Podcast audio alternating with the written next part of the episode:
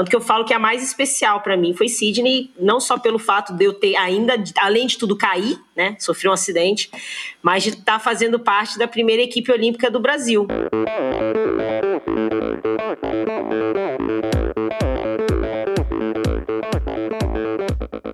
Olá pessoal, aqui é o Bernardinho. Olá amigos, eu sou a Fernanda Maciel. E quem fala é o Tony Canaã. Olá, eu sou Djan Madruga. Eu sou Ana Polegatti.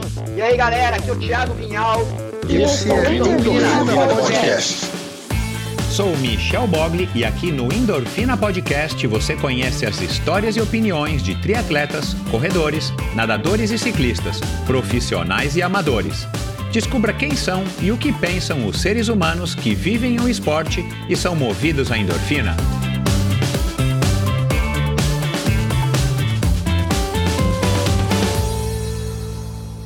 Olá, seja bem-vindo a mais um episódio do Endorfina Podcast. Esse e todos os episódios são editados pela produtora Pulsante. Espero que estejam todos bem. Voltando agora essa semana com mais um episódio do Endorfina Podcast. Agora Endorfina, quatro anos no ar. Na semana passada, se você está ouvindo os episódios aqui quando eles estão sendo publicados, na semana passada foi ao ar o episódio é, de número numerado 202 e na verdade é o episódio de número 217 no seu feed com o triatleta também triatleta Ciro Violim e foi a semana que eu comemorei os quatro anos do Endorfina Podcast. O episódio da semana passada foi o primeiro episódio com essa nova fase do endorfina há quatro anos, que tecnicamente não muda nada, exceto pelo fato de já há um mês, um mês e pouquinho, no mês de abril para maio, eu comecei com o meu canal no YouTube e algumas novidades que eu vou lançando e que eu vou soltando aí agora a partir é, dos próximos episódios. Então, estou muito contente, contente aí pelo feedback que eu recebi de muitos de vocês é, me cumprimentando aí pelos quatro anos do Endorfina. Para mim é, tem sido aí um prazer e cada vez mais eu tenho recebido é, mensagens de vocês, ouvintes, e aí fica aqui o meu recado. Eu adoro receber as mensagens, eu adoro interagir, ouvir, adoro ler as críticas, os comentários e, e principalmente é, ouvir o que vocês têm a dizer a respeito aí dos meus convidados e as mensagens que vocês estão captando é, é, através dessa dessa antena que, que emana aí as vozes, as opiniões, as experiências dessas pessoas magníficas que têm passado pelo Endorfina aí desde o primeiro episódio lá no dia 1 de junho de 2017. Então, se você está chegando agora, seja muito bem-vindo. E se você é um ouvinte costumeiro, vamos lá para mais uma conversa que tenho certeza que vai te inspirar. Uma conversa muito bacana com a, com a Mariana Rata, ela que foi é, triatleta olímpica aí por três vezes, se classificou para Sydney, depois para Atenas e depois para a um, última Olimpíada dela, a Olimpíada de Pequim. Ela que teve dois casos, é, duas acusações de doping é, no meio da carreira e ela fala bastante disso, ela fala abertamente disso hoje, né, depois de já estar tá, com esse assunto já mais digerido aí na carreira dela e a gente conversou aqui de diversos assuntos, desde da atividade física na rotina dela, que hoje é treinadora, ao lado do marido e ainda triatleta profissional Reinaldo Colucci, que também já passou por aqui. E a gente fala do estímulo da natação através do pai dela, que também foi campeão mundial aí de categoria Master. 11 anos na, ela foi campeã brasileira no 100 metros peito, isso em 1990. Uh, depois a história, né, como ela conheceu o triatlon, uh, a entrada na melhor equipe do Brasil na época, a equipe do grupo Pão de Açúcar, o que isso significou para ela, classificação para Sydney, né, a primeira Olimpíada dela, a primeira Olimpíada a gente nunca esquece, é, isso eu aprendi com os meus convidados, eu nunca participei de nenhuma Olimpíada. Enfim, motivação, falamos né, do doping, falamos das tristezas, é, ela fez aí alguns desabafos, enfim, ela foi bem, bem bacana. Aliás, eu agradeço Mariana aí por ter se aberto tanto aí nessa nossa conversa. Falamos de casamento, de filhos, falamos também do segredo da beleza da Mariana. Então, tem muito assunto interessante aqui, tenho certeza que você vai adorar mais essa conversa aqui no Endorfina. Então vamos lá, antes de começar o episódio, quero lembrar a todos de assinarem a newsletter semanal, sua dose extra de inspiração é o nome dessa newsletter, que eu envio toda sexta-feira para que você tenha mais inspiração, se você estiver procurando inspiração, mais inspiração para o seu final de semana, onde eu faço considerações a respeito dos convidados da semana e eu divido com vocês alguns assuntos, algumas dicas, algumas curiosidades, alguns temas que eu acho que valem a pena ser compartilhados. Então vai lá no meu site e assine a newsletter, coloque seu nome, seu e-mail e já na próxima sexta-feira você vai estar tá recebendo essa newsletter. E se você não receber, dá uma olhadinha na tua caixa de spam. Muitos navegadores acabam reconhecendo a primeira vez como uma, como uma mensagem de spam, aí você habilita lá e coloca como um, um dos teus destinatários preferidos o meu e-mail, michel.endorfinabr.com, e aí já é, automaticamente toda sexta-feira você recebe esse e-mail com uma dose extra de inspiração para você. E é isso, pessoal. Muito obrigado pela audiência. Vamos lá, Endorfina, quatro anos começando aí mais um, um ciclo, mais um ano. Eu já estou com vários episódios gravados. Em julho eu vou estar tirando alguns dias aí para descansar e já estou então adiantando algumas gravações espetaculares. Aliás, se você acompanha o, o newsletter do Endorfina, você já está sabendo aí de algumas gravações que eu fiz, inclusive nessa semana, na semana passada e nessa semana, é, que eu iria fazer nessa semana. Então, é, assine a newsletter que você vai receber também algumas notícias de primeira mão e fique ligado porque afinal de contas, quem é que não gosta de uma boa história, não é? Vamos lá para mais uma dessas histórias agora com a Mariana Orrata. Ela foi outra atleta de ponta que o Brasil teve e iniciou sua carreira esportiva na natação. Filha de um campeão mundial, ela costuma dizer que praticamente nasceu na piscina. Quando tinha 12 anos, foi apresentada ao triatlon por um técnico e nunca mais largou. Desde a sua estreia, já demonstrava um grande potencial, o que logo abriu as portas para competir profissionalmente. Participou de nada mais, nada menos do que três Olimpíadas, incluindo a tão aguardada estreia em Sydney, e foi eleita pelo COB como a melhor triatleta olímpica por três vezes. Foi também ex-campeã sul-americana e brasileira, pentacampeã do Mundialito de Fast Triathlon e campeã sul-americana no Ironman Brasil em 2017.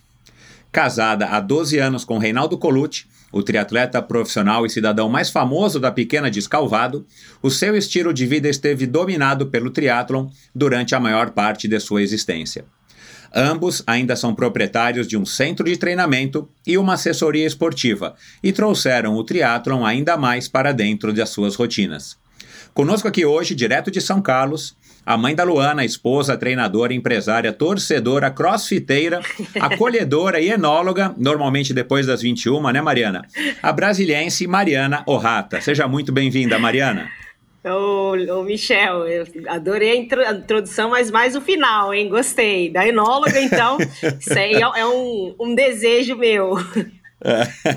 uma grande apreciadora de vinhos, né? Muito. né? A, a, amadora. Quem me conhece sabe que eu gosto bastante. Ainda tenho a vontade de aprender sobre. Mais, né? Aprender Legal. mais. Claro. É, e você viu que eu fiz a observação, né? Depois das 21, né? A hora que a Luana já tá na cama. É, às vezes um pouquinho mais cedo, viu? e dia Legal. de semana também. Claro, claro. Ô, Mariana, tá tudo bem com você? Tudo, graças a Deus, né? Que bom, que bom. A gente está gravando esse episódio agora aqui na, no comecinho da, do mês de maio, né? Véspera do Dia das Mães. Aliás, um parabéns aqui antecipado para você. Obrigada. Você... A gente já está um ano e pouco, né, nessa pandemia. E, e, eu queria saber aí como é que você está como mãe, como pessoa, como é, professora, empresária, esposa, como é que você está lidando, como é que você tem lidado né, com esse último, é, sei lá, últimos 15 meses, 13 meses, enfim, é, numa situação que nunca nenhum de nós é, jamais viveu, né? Quer dizer, 99,99999 da população hoje mundial nunca viveu isso que a gente está que tá passando, infelizmente, ainda no Brasil. Como é que você está tá lidando? É, eu, assim, é um período que eu falo que todos nós tivemos que reaprender, né? Tivemos que nos readaptar, é, tivemos que aprender também muitas coisas. E, e eu confesso que o começo, para mim, que foi o ano passado, apesar de assustador, é, foi, um, foi um momento gostoso, porque eu fazia muito tempo que eu não ficava em casa, né? Eu estava sempre na rua, é. sempre viajando, sempre para lá e para cá. Eram raros os finais de semana dentro de casa, e de repente a gente se viu trancado em casa com o marido, com a filha, tudo acontecendo aqui dentro. E foi assim, eu, eu confesso que eu gostei muito no, no, começo, porque eu consegui é, concentrar tudo de novo, né? Reorganizar a casa, cuidar do jardim, plantar mais, mais planta, enfim. E cuidar da família com, assim, com, com um carinho maior, né? Com um cuidado maior. Lógico que, que tentando trabalhar, inventar coisas novas para o trabalho, né? Porque a gente tem uma assessoria onde a gente tinha treinos presenciais e de repente a gente não podia mais fazer isso e lidar com essas emoções, né? E agora, o que, que a gente faz, como que acontece, o que, que a gente vai fazer. Mas foi um momento que, eu, assim, o começo foi muito bom, porque eu botei meus estudos em dia também, estudei muito ano passado, é, aproveitei muito essa questão de, da internet, do online, né? Então, consegui é, entrar fundo nos estudos. E, e, assim, foi, foi, foi, foi uma experiência diferente, apesar de assustador por não saber o que era, né? O que, que ia acontecer. Mas já esse ano eu já, eu já fiquei um pouco desanimado, eu já, já acho que tá todo mundo, né, de saco cheio, na verdade, com essa história. E você, de repente, parar de trabalhar de novo, a gente entrou o ano trabalhando bem, aí, de repente, parar de trabalhar e ter que ficar em casa de novo, e aí eu já fiquei um pouco mais desanimada, né? Já foi assim um negócio que eu tive que respirar e pensar, nossa, calma que vai passar, né? E eu tenho Vai que, passar. É, e eu tenho que passar isso, inclusive, para quem está próximo de mim, né? Os meus alunos, os meus atletas. A gente também, como treinadora, a gente tem que pensar sempre positivo, né? Porque aí as provas vão sendo, foram sendo canceladas, então a gente tinha que pensar em tudo um pouco.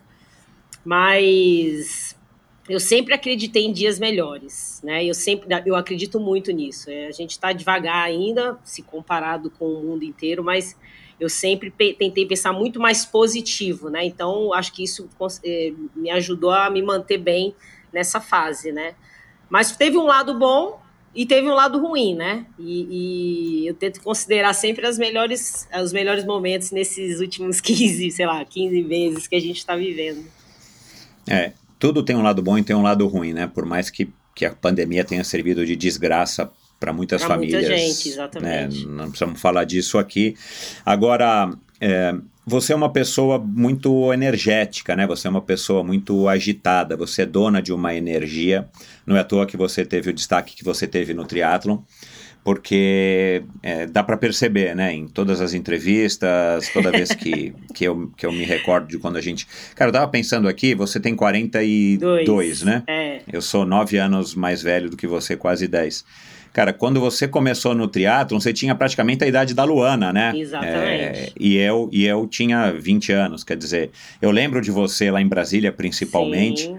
Assim, uma menina, né? E, e, claro, metade da minha idade naquela época, né? Praticamente. Então, é, é, muito, é muito curioso, mas eu lembro de você sendo assim mesmo uma pessoa é, cheia de energia.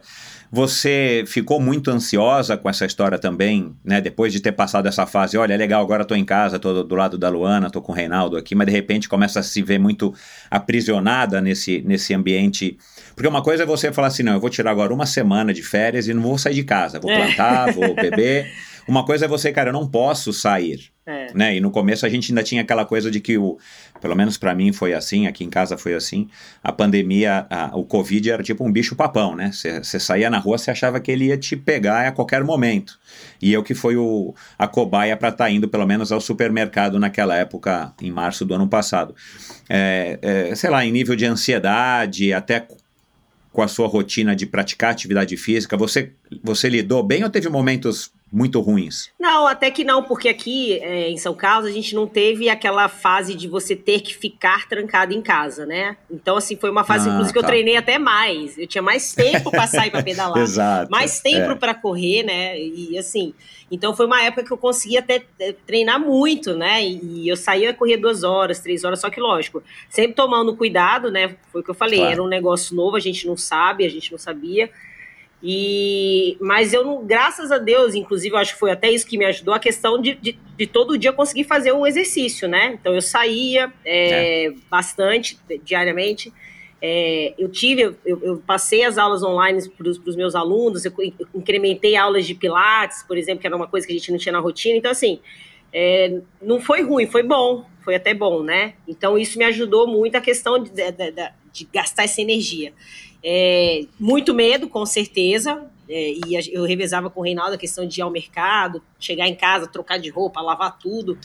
É, mas assim, É. a gente, eu- graças a Deus, eu não tive essa, essa, fase, essa fase ansiosa, assim, porque eu consegui treinar até mais do que eu, do que eu estava fa- fazendo, né? Então tá, É, foi que bom. privilégio, né? É. Que privilégio. A É. gente não teve o momento é claro, de ficar trancado em casa, né? Não teve o, tá- o Aham. próprio lockdown, mas a gente tomava muito cuidado. Eu só saía sozinha, no máximo com a Luana, porque daí eu tirava ela de casa também. Claro, é. É, eu fiquei bem sócia do tal do Zwift, então eu conseguia pedalar. O Reinaldo me met- me meteu em vários campeonatozinhos dentro do Zwift, então eu conseguia estar sempre né, ocupado com alguma coisa na bike também. Então foi, foi bom, assim, não tive. Não consegui passar numa boa esse período aí.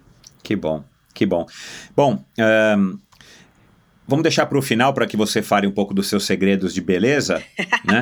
Eu estava falando com você ontem, né? Você tá com né, um, um, um, um rosto assim que parece que tem 30 anos, né? E, Ó, Então daqui a pouco você vai Tá falar aí na, na aí. segunda.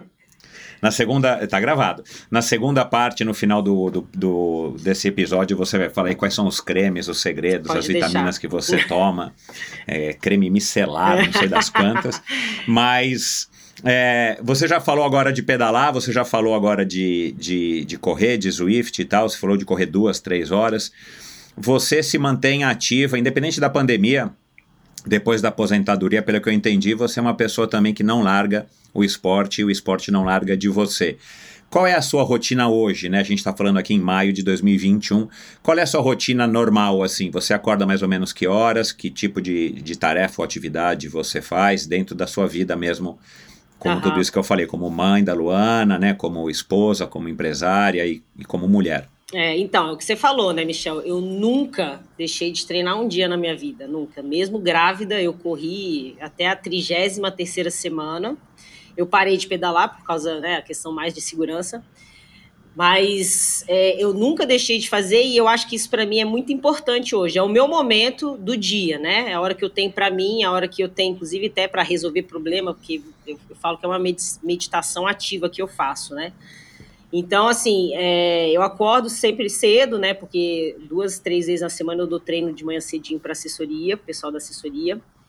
É, aí acaba esse treino, eu tenho a minha, o meu momento, uma horinha, uma hora e meia, eu saio para correr, eu saio para pedalar, eu tô sempre é, alternando, né? Eu não gosto muito de nadar, eu tenho um trauma de piscina absurdo.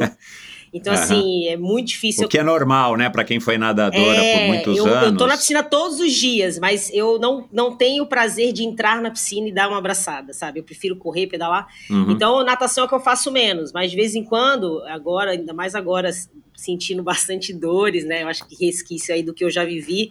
Eu, de vez em quando eu tenho que dar umas braçadinhas, mas eu faço meu Aham. treino todos os dias, diariamente, eu tô na piscina na hora do almoço.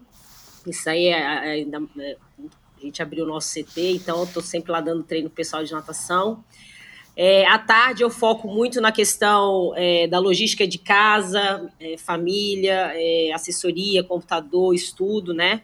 E à noite eu dou treino de novo. Então eu trabalho de manhã cedinho, na hora do almoço e no final do dia. E entre esses horários de trabalho eu faço os meus treinos, geralmente pela manhã. E à tarde eu atualizo estudo, eu faço planilha, é, eu vou ao mercado. É, são, é, é o momento que eu tiro para organizar a vida, né? E final de semana é a mesma coisa, né? A gente sempre marca alguns treinos no sábado no domingo com assessoria. E depois eu faço os meus treinos. Mas basicamente é isso aí. Bacana. Você, quando deixa de fazer atividade física, eu entendi que você faz prim- primariamente, assim, primordialmente de manhã, porque a gente já resolve. E Isso. aquele momento também legal que você já, né, enfim, isso que você acabou de falar, eu também concordo e, e, e, e tô nessa aí já faz alguns anos de fazer logo alguma coisa para mim de manhã, porque já te deixa num estado de espírito bacana pro resto do dia não importa o que vai acontecer ao longo do dia. Ahn, agora, quando você deixa de fazer alguma coisa, por exemplo, alguma atividade física, né? Aconteceu, sei lá, era para você fazer de manhã, deu algum problema, você não dormiu direito, ou ah, aconteceu alguma coisa, choveu, e você não faz. Você ainda é, aguenta ficar um, dois dias sem Não, fazer, Não. sem ficar muito estressada, Não. ou é uma coisa mesmo que, tipo, quando você não faz, faz falta? Faz muita falta, muita falta. Eu fico de mau humor, eu fico angustiada, aí que me dá aquela ansiedade. E pode estar chovendo, eu Aham. saio na chuva. É, é de noite, às vezes eu saio aqui no condomínio, a gente mora no condomínio aqui em São Carlos, meia horinha, pelo Ah. menos, de trote tem que acontecer, né? Porque aí eu, eu, já, eu já viro outra pessoa quando é. eu chego em casa. Então, assim, não tem como. Não tem como eu ficar é, um dia sem fazer nada. Eu tenho que liberar essa energia de alguma forma, né? Então. É. Não tem jeito. É, quem, quem, quem, quem pratica triatlon normalmente, acho que tem mais ou menos essa mesma questão. Ainda mais quem praticou no nível que você praticou. Sim. Mas tenho certeza que muitos dos ouvintes aqui que são é, atletas, mesmo que amadores e, e que praticam há muito tempo, compartilham ainda esse mesmo efeito colateral é, nocivo, né? A é. ansiedade sobe, a gente não, não, fica, não fica legal para, enfim, para tocar o resto das nossas vidas se a gente não faz um pouquinho de atividade física para dar aquela, aquela dose bacana de endorfina no final, é, para fazer aqui um jabá. E é o que eu falo, né, para os meus alunos, principalmente para quem está iniciando no esporte, é, tem, que, tem que fazer parte da rotina, né? Tem que ser a sua melhor hora do dia. Você vai lá porque você quer suar, porque você quer se reconectar com você, porque você quer sentir. É, o corpo trabalhando de uma outra forma. Então, assim, é como, se, como escovar o dente. Você tem escova o dente todo dia, né? Você não vai dormir sem escovar o dente. Então, é, eu tento incorporar isso também nos meus alunos, né? Que, que principalmente aqueles que estão iniciando na, na, atividade física, que tem que encarar dessa forma, né? Todo dia um pouquinho, todo dia sem, é, né? Essa rotina, porque daí não tem como você largar isso. É um projeto de vida a longo prazo, né? É lógico que diferente do que eu já vivi, muita gente, né? Tá com 30, 40 e nunca fez nada. Então, assim, é, doses homeopáticas eu vou conseguindo colocar isso na cabeça deles, né? Tipo, ah, 10 minutinhos, 15, 20, daqui a pouco tá, tá, tá correndo todo dia, pedalando todo dia. Isso que é o legal, né? Porque eu sou suspeita para falar, né? Não, imagina. Exato, é. é. Eu sou muito suspeita para falar, mas eu tenho, eu tenho essa, essa noção de que para muitas pessoas isso é difícil de se entender, né? Por exemplo, eu vou fazer uns exames agora, eu preciso ficar 48 horas sem atividade física, eu falei pro médico, você tá maluco, né, que vou ficar 48 horas assim para tirar sangue? Ele vai ser, não, não vou ficar de jeito nenhum, você pode, muda aí o que tem que mudar, mas não dá. Então assim, para algumas pessoas isso é loucura, né? Esse episódio é um oferecimento da Bovem Energia. Bovem, há uma década fornecendo energia e gerando resultados para consumidores do Mercado Livre. Quer ser livre? Fale com a Bovem. Energia que inspira. Saiba mais em bovem.com.br e através do perfil no Instagram Bovem Energia. Esse episódio também é um oferecimento da Supacas, a marca californiana de acessórios de ciclismo de alta performance. Patrocinadora da equipe profissional Bora Hansgrohe, ela fabrica fitas de guidão, luvas, meias, suporte de caramanhola, selins, sapatilhas que ainda não chegaram aqui no Brasil e uma grande variedade de acessórios muito legais.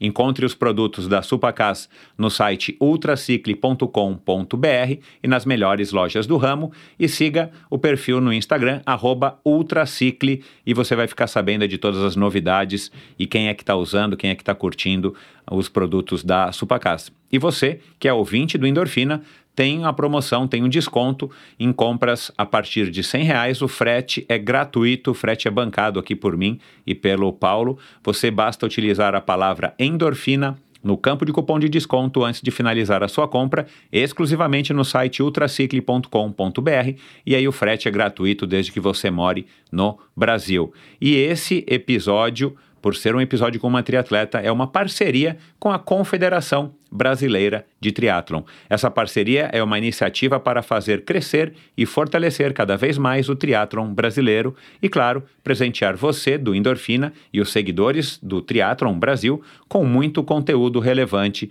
sobre o nada, pedala e corre. Siga Triatlon Brasil, tudo junto no Instagram. Bom, Vamos. A gente vai falar também desse teu lado aí, é, coach, treinadora e empresária, mas vamos falar aqui primeiro do começo. Teu pai, é, você me disse que ele foi campeão mundial master, né, de natação também, de nado peito, peito. o que é, uhum. é, o que é, que foi também o seu estilo, né? Sim. E, e, e eu imagino então que deva ter havido, pelo fato de você já ter é, começado desde muito cedo na, na, natação, deve ter havido aí pelo menos um grande incentivo, se não uma pressão dos teus pais para que você tivesse, é, não sei se um desempenho, mas assim, que você levasse a sério os treinos de natação, porque é, pelo menos quem já nadou ou quem tem filhos e já levou os filhos para nadar em, em, clube ou numa academia mais séria, natação, quando é criança, não é o tipo da modalidade que a criança nada duas vezes por semana e acabou. É. Né? Sei lá, talvez como é o judô ou como é um vôlei. A natação tem uma coisa de que, né, se é uma academia mais estruturada ou um clube, tem aquela coisa de treinar para representar o clube no, no, campeonato, a academia no campeonato X. Foi assim com você também, lá em Brasília? É, a gente. É a gente tinha uma piscina legal em casa, né? Então a gente aprendeu a nadar com meu pai, né? Todos nós, né? Eu sou, sou a irmã mais velha de, de quatro, né? E aí, quando eu me lembro que quando eu entrei na BB, eu, foi onde eu, tudo começou, eu já sabia nadar e fiquei um mês na escolinha. Era uma piscina grande para a escolinha, uma piscina olímpica para a equipe. E e para mim era diversão estar tá ali nadando. Eu me lembro, era duas, três vezes na semana também, era pouca coisa. Só que com um mês de natação, o, o professor já falou assim: não, acho que você tem que ir para a equipe principal porque você tem aí um talento e aquela conversa toda, né? E, pô, meu pai, eu nem preciso falar que. Meus pais, na verdade, né? Eles, eles acharam o máximo. Então você vai para a equipe. Agora você vai nadar e a equipe era treino todos os dias. Então era escola, treino, escola, treino. Escola. Só que para mim foi algo muito natural, porque eu sempre gostei. Eu sempre gostei dessa questão de, de esporte. É, eu não sei, é uma coisa que eu, eu, tenho os exemplos dentro de casa, mas uma coisa que já era minha também. Eu sempre muito competitiva, eu sempre, né? Então, para mim, foi um processo super natural entrar numa equipe de natação e treinar todos os dias. Então, a minha rotina era escola, natação, escola, natação, escola, natação. E meu pai, pessoalmente, vibrava muito, porque ele também nadava, né? Ele nadou a vida inteira, nada até hoje. Então, assim, eu não posso reclamar que eu sempre tive essa, essa. Não era nenhuma pressão, questão de pressão, era mesmo incentivo, né? Eu gostava. Diferente, por exemplo, dos meus irmãos que. É, os meus dois, dois irmãos homens, que hoje não, não, não fazem, mas também não chegaram a nadar para competir, né? Eles já não gostavam muito, entendeu? Era mais eu e a uhum. minha irmã.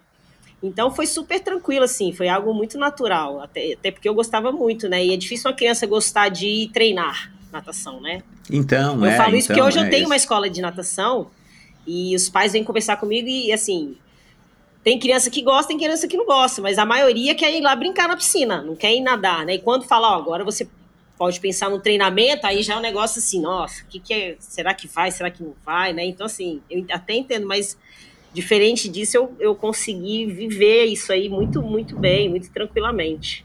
Era muito gostoso, na verdade. Era bem gostoso. Legal. E, e, e, você então não teve momentos nessa sua carreira, vamos dizer assim, nessa tua fase como nadadora, que a, a competição é, ou o excesso de treinos, ou a disciplina, a dinâmica, a rotina, chegou a te incomodar? Você ainda encarava, a, até talvez por, por conta da pouca idade, tudo como uma, enfim, mais um lazer do que necessariamente uma obrigação, muito embora você já estivesse nadando para representar a bebê. É, sim, e, e, assim, eu sempre me. Você ia com a Isabel junto, ou, é, os gente, teus irmãos? É, eram... a gente ia juntas, né? A maioria das vezes, principalmente também quando depois ela passou para equipe. E assim, é, eu nunca encarei como uma obrigação. Eu gostava daquilo e, e, tipo assim, ah, vamos competir semana que vem, vamos competir, então vamos treinar, entendeu? E eu tive resultados muito bons muito cedo também, né? Então eu me senti, eu sempre me cobrei muito sentido, ah, eu tenho que treinar para ficar boa, né? Eu tenho que treinar para ficar melhor, eu tenho que treinar para bater tal tempo. Tanto que eu fui campeã brasileira é, no, no, peito em 1990 também, foi no ano que eu, que eu conheci o, o triatlon. Então, assim, com 11 anos, eu já fazia 1,20 no 100 metros peito, entendeu? E, e queria mais porque, Uau. nossa, eu tô já a nível brasileiro. E, e, então, assim, foi, foi. Nunca tive esse momento de falar, nossa, agora eu tenho que competir, agora eu tenho que treinar, agora eu tenho que ter essa rotina. Nunca. Muito pelo contrário. O que me atrapalhava era ir pra escola. Eu tinha que ir pra escola, tinha que estudar, entendeu? Eu tinha que acordar de manhã, enfim, mas é, eu nunca passei por esse momento, assim, é difícil até de te falar, né? O que, é, porque meu pai sempre falou para mim, ó, você vai estudar a vida inteira, você tem a vida inteira para estudar, para se formar, para fazer. Agora, a sua vida como atleta, inclusive profissional, caso você queira ser, ela é curta, ela não vai durar a vida inteira. Então, eu sempre tive também esse pensamento. Eu tenho que aproveitar esse momento que eu tenho, que eu tô, que eu sou jovem, que eu tô ainda é, fisiologicamente ficando forte, que eu tô, né, crescendo no esporte, porque depois isso vai passar. né? Então, até o estudo, ele não era a primeira, a prioridade, né? Primeiro era o esporte, mas era eu sempre, eu sempre fui uma ótima aluna também, porque eu competia na escola também, né? Tipo assim, tinha que tirar uma nota boa. Então, mas não era prioridade. Eu tinha isso na minha cabeça já, assim, é, beleza, eu tenho a vida inteira para estudar, então eu vou, vou me dedicar ao, ao esporte, né? É, na minha opinião, isso aí é um privilégio, é. né? Talvez você também possa dizer isso aí, ainda é. mais agora você lidando também com vários pais e, e, e crianças, porque é, o pai do Henrique Avancini falou isso aqui numa entrevista que eu, que eu, que eu fiz com ele, num, num episódio que eu fiz com ele, o Rui Avancini. Ele, ele que era ciclista, tinha sido ciclista profissional e, e depois viu o Henrique começando a dar as primeiras pedaladas ainda na loja, no chão da loja que ele tinha ele, ele citou alguma coisa aqui que até ficou engraçado na hora que ele falou, mas é isso, ele, ele incentivava a carreira esportiva do, do, do Henrique Avancini naquele comecinho, quando ele estava começando, é, justamente por isso, né? Tem que aproveitar enquanto você tem, porque isso é uma coisa que você não tem para o resto da vida, é, por razões óbvias. Então, mas eu acho que isso é um privilégio, né? Porque não é todo pai que pensa assim. Eu não sei se você e o Reinaldo pensam assim com relação à Luana, mas é uma coisa que a gente não vê, né? A gente vê, na verdade, ao contrário, é, né? As crianças é. É, meio que se rebelando porque os pais não incentivam, quer dizer, incentivam até um certo ponto, mas não estimulam para que se tornem atletas profissionais.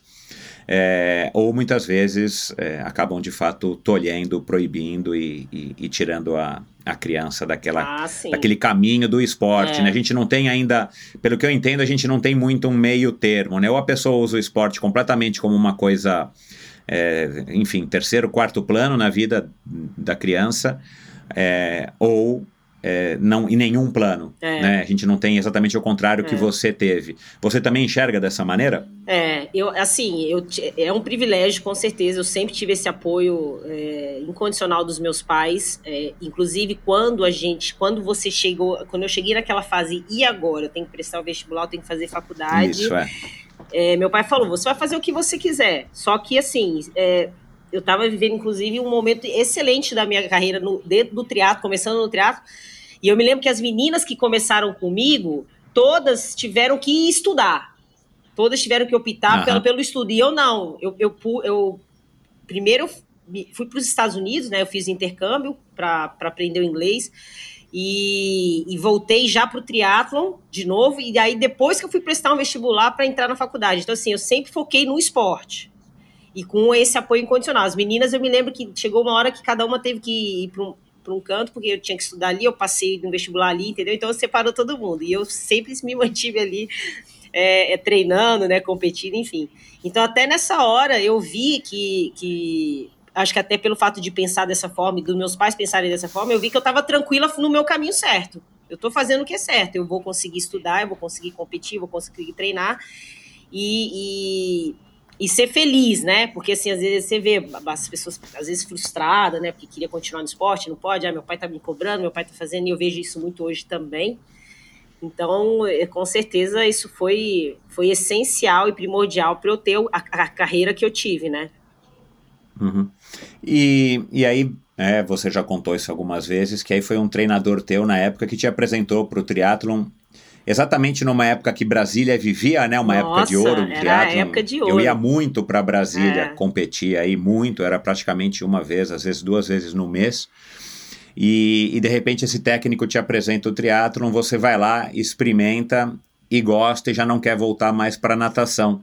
O que que o triatlon te proporcionou, se você conseguir recordar, assim, qual foi, qual foi a sensação ou, enfim, a, a emoção, o prazer que você Tipo, não queria mais então a natação, se a natação estava indo ok. É, então, aí o que acontece? Ele era nosso professor de educação física na escola. E ele já sabia que a gente nadava, já sabia que a gente tinha esse já espírito competitivo. Então, e Brasília, foi o que você falou, nessa época, Brasília era o auge do triatlo. Além de ter Leandro Macedo, Alexandre Manzan, Aglaia Menezes, a Célia Rejane, tinha muita prova, era prova todo final de semana, era, era, era um evento do fim de semana assistir um triatlo em Brasília, né?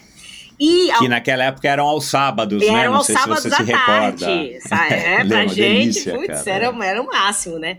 E aí, o é. que aconteceu? A gente, junto com essa, esse boom do teatro em Brasília, tinha um campeonato infantil com cinco etapas. Então você imagina a gente competir cinco vezes no ano.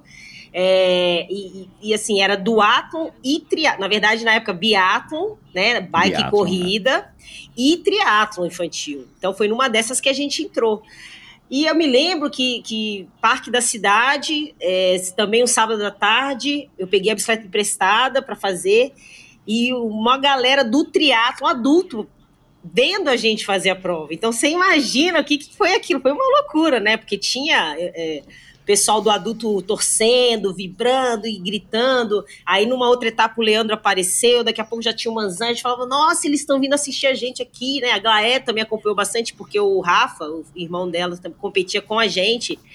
E aí, o que, que eu fiz? Gente, eu não quero mais saber de nadar agora, eu quero nadar para o triatlon. E aí, não teve dúvida, meu pai já comprou a bike que eu, que eu peguei emprestada, é, a gente estruturou os treinos de uma forma que a gente conseguisse fazer duas vezes é, uma aula de, de, ciclismo, né? Então a gente, meu pai contratou um ciclista de Brasília que, que na época era do Eustáquio, ele, ele, ele era um super ciclista. Ele, então duas vezes na semana ele pegava a gente para ensinar a pedalar mesmo, sabe? Conezinho, bota a mão no freio, bota a mão na cabeça.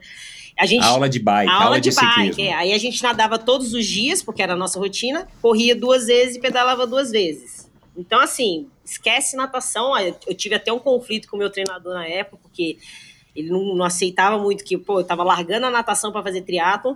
E aí eu fui fazendo essa transferência de uma prova de 100 peito para uma prova de 200 livre, 400 livre, 800 livre, né? Então teve essa fase uhum. de transição. Mas já, já para mim já era, já tinha a natação já era passado. Agora eu queria treinar para o triatlon, né? Isso final de 1990, né? Então não teve nem dúvida. Nossa, e assim, aquela história diferente, você atravessava um laguinho, saía correndo, pegava uma bicicleta, aí tinha que sair pedalando que nem uma maluca num parque, de dar uma volta de 10 quilômetros, largava a bicicleta, largava capacete, jogava tudo na época, né? E saía para correr. E aí eu ganhei a prova. Nossa, eu falei, não, gente. Isso ajuda bastante. Ajuda isso muito, ajuda né? Bastante. Eu falei, não, eu quero fazer triatlo. Pai, eu quero fazer triatlo, compra essa bicicleta, que era uma bicicleta, inclusive, montada, ela era pequenininha desse meu, meu professor, era da esposa dele. Compra a bicicleta do Bruno, eu quero essa bicicleta e eu vou começar a treinar. E aí o Bruno treinava a gente nas aulas de educação física na escola, pensa. Então o povo jogando bola, e eu uhum. nunca gostei de bola, e a gente correndo na volta da quadra, a gente fazia tipo uma preparaçãozinha física com ele, entendeu? Então foi um barato, essa época foi um barato. E aí a gente começou a, a, a assistir triatlon todo final de semana em Brasília, e foi quando a gente viu o tanto que, que, que aquilo era grandioso, né? É, os eventos de teatro, aquela galera toda fazendo, enfim. Aí não teve jeito, não teve mais volta. Que legal. Você. Aí você começou a ter esse destaque aí em Brasília e você ficou sabendo de Santos, né, eventualmente. E foi em 93, se não me engano, você estreia no Troféu, no Troféu Brasil. Brasil. lá em Santos. Uhum. E você já é top 10. Isso. E aí de repente você se vê ali, né, na nata da nata da nata da, da, do triatlon feminino brasileiro, né, era uma época em que todo mundo ia, você era obrigado, você era obrigado a ir para Santos, pra competir Santos. todas as etapas, porque era uma prova que te trazia prestígio. É. E aí isso fez com que você se motivasse mais ainda. Imagino que teus pais, principalmente seu Milton, devia estar tá aí, né, nas alturas. É. E, e, e, e aí vem essa possibilidade de se profissionalizar, né? Eu queria agora entrar um pouco nesse assunto, porque eu, eu tenho algumas reflexões aqui que eu queria compartilhar com você, principalmente traçando um paralelo com, com a vida hoje, né? Dentro do nosso triatlon brasileiro. Mas enfim, é, conta aí como é que foi essa, essa participação em Santos e o que que te fez é, mudar na prática entre uma triatleta amadora novinha, é, jovem, para uma triatleta aí sim, a Mariana profissional. É, aí assim, é como a Brasília bombava, né, de triatleta, e o pessoal pegava um ônibus e o ônibus ia cheio com todo mundo para Santos, né? Só que lógico que nós, crianças, não íamos no ônibus, a gente tinha que ir para e aí eu, esse meu professor falou: vocês têm que ir para Santos, lá é legal. E na época tinha a prova sprint, né? A prova short, que, não, que hoje é sprint, né? Então vamos. É. Meu pai falou: não, eu levo vocês de carro. E a família do meu pai é toda de São Paulo. Então o que, que a gente fazia? A gente ia, estudava até sexta-feira na hora do almoço, pegava o carro na sexta-feira à tarde e vinha para São Paulo. A gente chegava em São Paulo de madrugada. dormia na casa da minha avó, sábado a gente treinava um pouquinho em São Paulo e depois descia para Santos, né? Enquanto isso a galera ia de ônibus, mas a gente ia de carro lá, todo mundo feliz. Competia no domingo e aí domingo à tarde a gente vinha embora para Brasília, diretão. Meu pai sempre Nossa fez isso, senhora, todas né? as etapas era ele que fazia isso. Mas enfim, era bom que ia um comboio. Uau. Mas a, quando. Aí o, o, Bruno falou: olha, tem Troféu Brasil, acho que é legal vocês participarem. Uma prova, eu já fazia provas de, de sprint né, em Brasília, eu comecei a competir bastante com a Glaé, inclusive na época com a Célia Rejane, que eram as, os ícones lá da, da, da cidade, né? E aí eu fui fazer. A Glaé, eu não me recordo, mas a Glaé é, é, é um pouco mais velha do é, que você, mais velha né? que ela... eu. É. Ela já, ah, ela tá, já é. competia no, no, na elite, no profissional, e eu comecei a fazer essas provas de, dos adultos, né? Eu tirei, saí dos campeonatos infantis e comecei a fazer as provas promocionais de Brasília, que eram muitas, né? E aí eu fui para uhum. Santos, foi em 1992. Só que você podia... É, eu não, lógico que não me, me inscrevi no, no profissional, mas eu fui top 10 junto com o profissional, eram duas premiações, se eu não me engano, era uma coisa assim, era um top 10 amador, top 10 profissional. Só que eu fiquei no top 10 profissional, e era a Fernanda, era a Rosana Merino, era a Márcia Ferreira, era a Zezé Moreira, e eu falei, nossa, aí meu pai falou assim nossa. assim para mim, ele falou assim, Mariana, o seu nível hoje, a sua referência agora, é a partir de agora é outra. Você está entre as melhores do país. E realmente eu estava ali no pódio, com todas aquelas mulheres, eu falei, nossa, agora o bicho vai pegar, porque né? A minha referência tem que ser essa, eu tenho que olhar para esse nível é, de competição. E foi aí que, eu comecei a participar de praticamente todas as provas de Santos. Eu ia, todo mês a gente ia, né? Que todo mês tinha uma prova. E foi aonde eu comecei a evoluir, aí sim, encarar o esporte de uma outra forma. Por quê? Começaram a aparecer propostas de patrocínio, de patrocinador. Então eu com, com em 92, que eu fui em 93, eu já tinha patrocínio da da Lombo, Lombo, Lombok, eu acho que é Lombok. É. Lombok. Eu é. já tinha patrocínio dado Lombok, já ganhava roupa, ganhava salário, já tinha patrocínio da, fechei com a depois uma época depois a Riboc. Então assim, eu, aí eu, o negócio ficou profissional mesmo, porque daí eu comecei, mesmo com pouca idade, encarar o triatlon como uma profissão. Né? Eu fechei os estudos, né? Eu fechei o, o a, a, oitava série na época, né? Aí eu fui pro, prime, pro segundo grau, né? Mas mesmo assim, yeah. eu encarava, o meu negócio era treinar. Então eu ia pra escola e o resto do dia era treino, treino, treino, treino, né? É... E, e, e, você tinha isso, ou era teu pai quem, tipo, te guiava? Porque também é, você era jovem, né? Devia ter o que aí 15 para 14 para 15 anos. É, para você, e é isso que eu queria falar, para você encarar como uma profissão, embora você não vivesse disso porque você dependia dos teus pais, você já tinha o seu próprio dinheiro, é, enfim, por menor que ele fosse, você já tinha o teu próprio dinheiro, mas eu, eu, eu queria abordar o tema no sentido mesmo da dedicação como se fosse aquilo o teu emprego, o teu salário, o teu ganha-pão. Você já tinha isso, teu pai que foi te ajudando, ou a responsabilidade bateu naquela hora para você, de alguma maneira, é, conversou com a sua mãe, é, e, e, você passou então a ficar mais regrada e mais focada ainda. Como é que foi a, a questão de encarar o, o esporte como uma profissão como um ganha-pão? É, na verdade, assim, eu sempre tive muita instrução do meu pai, sempre. Ele sempre foi a pessoa que sempre estava ali falando, aconselhando, fazendo. Ele gerenciava, inclusive, gerenciou muita coisa da minha carreira. Eu sempre tive ele, assim, como o, o meu conselheiro, né? O cara que me guiava. Mas eu, para mim, foi muito natural a questão de agora eu quero isso como uma profissão, quero isso, quero encarar isso de uma outra forma, porque é competição, né? Era, era treinar todo dia, era competir, era estar tá entre as melhores. Então, para mim, também foi algo que, que eu sempre quis, né? E, e, e quando você. É, é até engraçado falar isso, quando você entra no esporte, pô, eu, eu quero ir para uma Olimpíada, né? Tipo assim, o triatlo nem, nem sonhava em ser um esporte olímpico, mas é, eu, é. Ó, eu quero estar tá no ápice aqui do, do triatlo. E então eu, foi natural, porque eu não, não, me lembro e nem, nem sinto a questão de, putz, nossa, agora eu vou ter que escolher. Não, foi uma coisa que foi acontecendo, os resultados foram aparecendo, os patrocinadores foram aparecendo. E então, assim, para eu encarar isso de uma forma muito mais séria, foi, também foi, foi muito natural, mas eu sempre tive a instrução do meu pai. Ele sempre estava do meu lado, fazendo tudo, falando tudo, arrumando tudo, é, aconselhando, tendo aquela outra, a visão mais na frente, né? Então, assim, eu claro. acho que foi um pouquinho de tudo, né? Um pouquinho de tudo. Legal. É, que também é um privilégio. É, né? Porque se certeza. seu pai não te incentivasse, ele não teria esse papel, enfim. Ahm, agora, só abrindo um parênteses aqui. é, você disse que, que começou então a encarar profissionalmente o triatlon. O triatlon não era a tua profissão porque você era uma estudante, né? Talvez na hora de fazer a ficha no hotel você colocava lá triatleta, É. mas você, você não vivia do triatlon. Sim. É, e isso foi comigo por um, por um bom tempo, é, mas depois eu consegui me profissionalizar de fato e viver do triatlon, né? Embora não, não tive nem metade do sucesso que você teve. Mas muita gente na nossa época simplesmente decidia, né? Tipo, ah, eu sou, ou se auto-intitulava, eu sou um atleta profissional. Muitos deles que já passaram por aqui, né? A Rosana Merino, a Gléia Menezes, por exemplo. É, claro, o Leandro Macedo e o, e, o, e o Manzan, que já passaram por aqui, também são um ponto fora da curva, mas muitos dos atletas bons, mas não os, os grandes top, é, ou pelo menos no começo de carreira, se julgavam profissionais é, sem viver necessariamente daquilo. É, o triatlon tinha essa característica.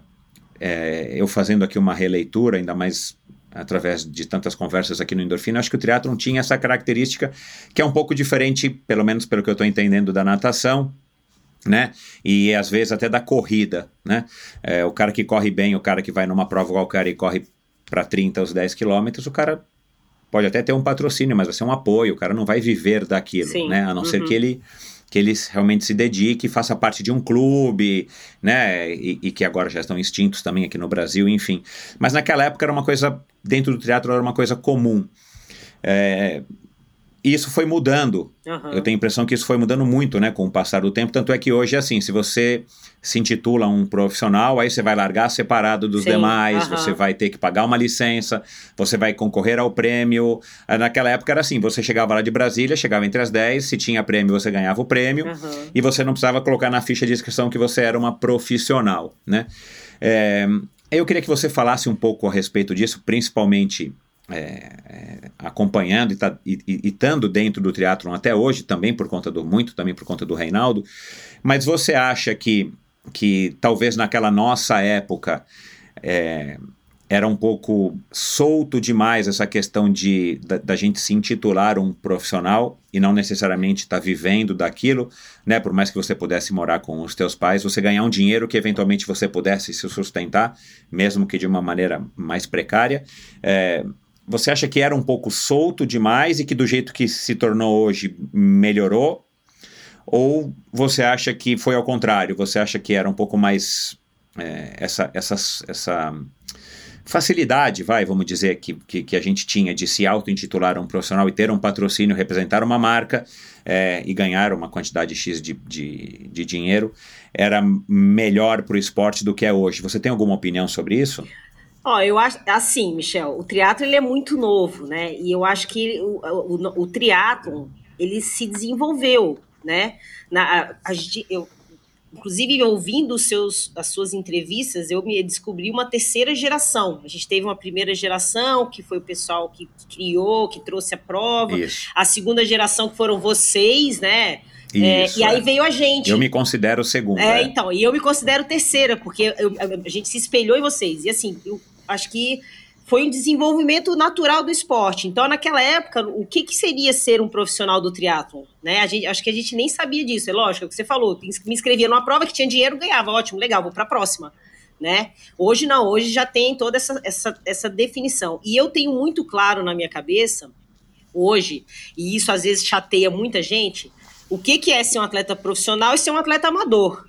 Porque acho que foi por um próprio desenvolvimento da modalidade, do esporte, né?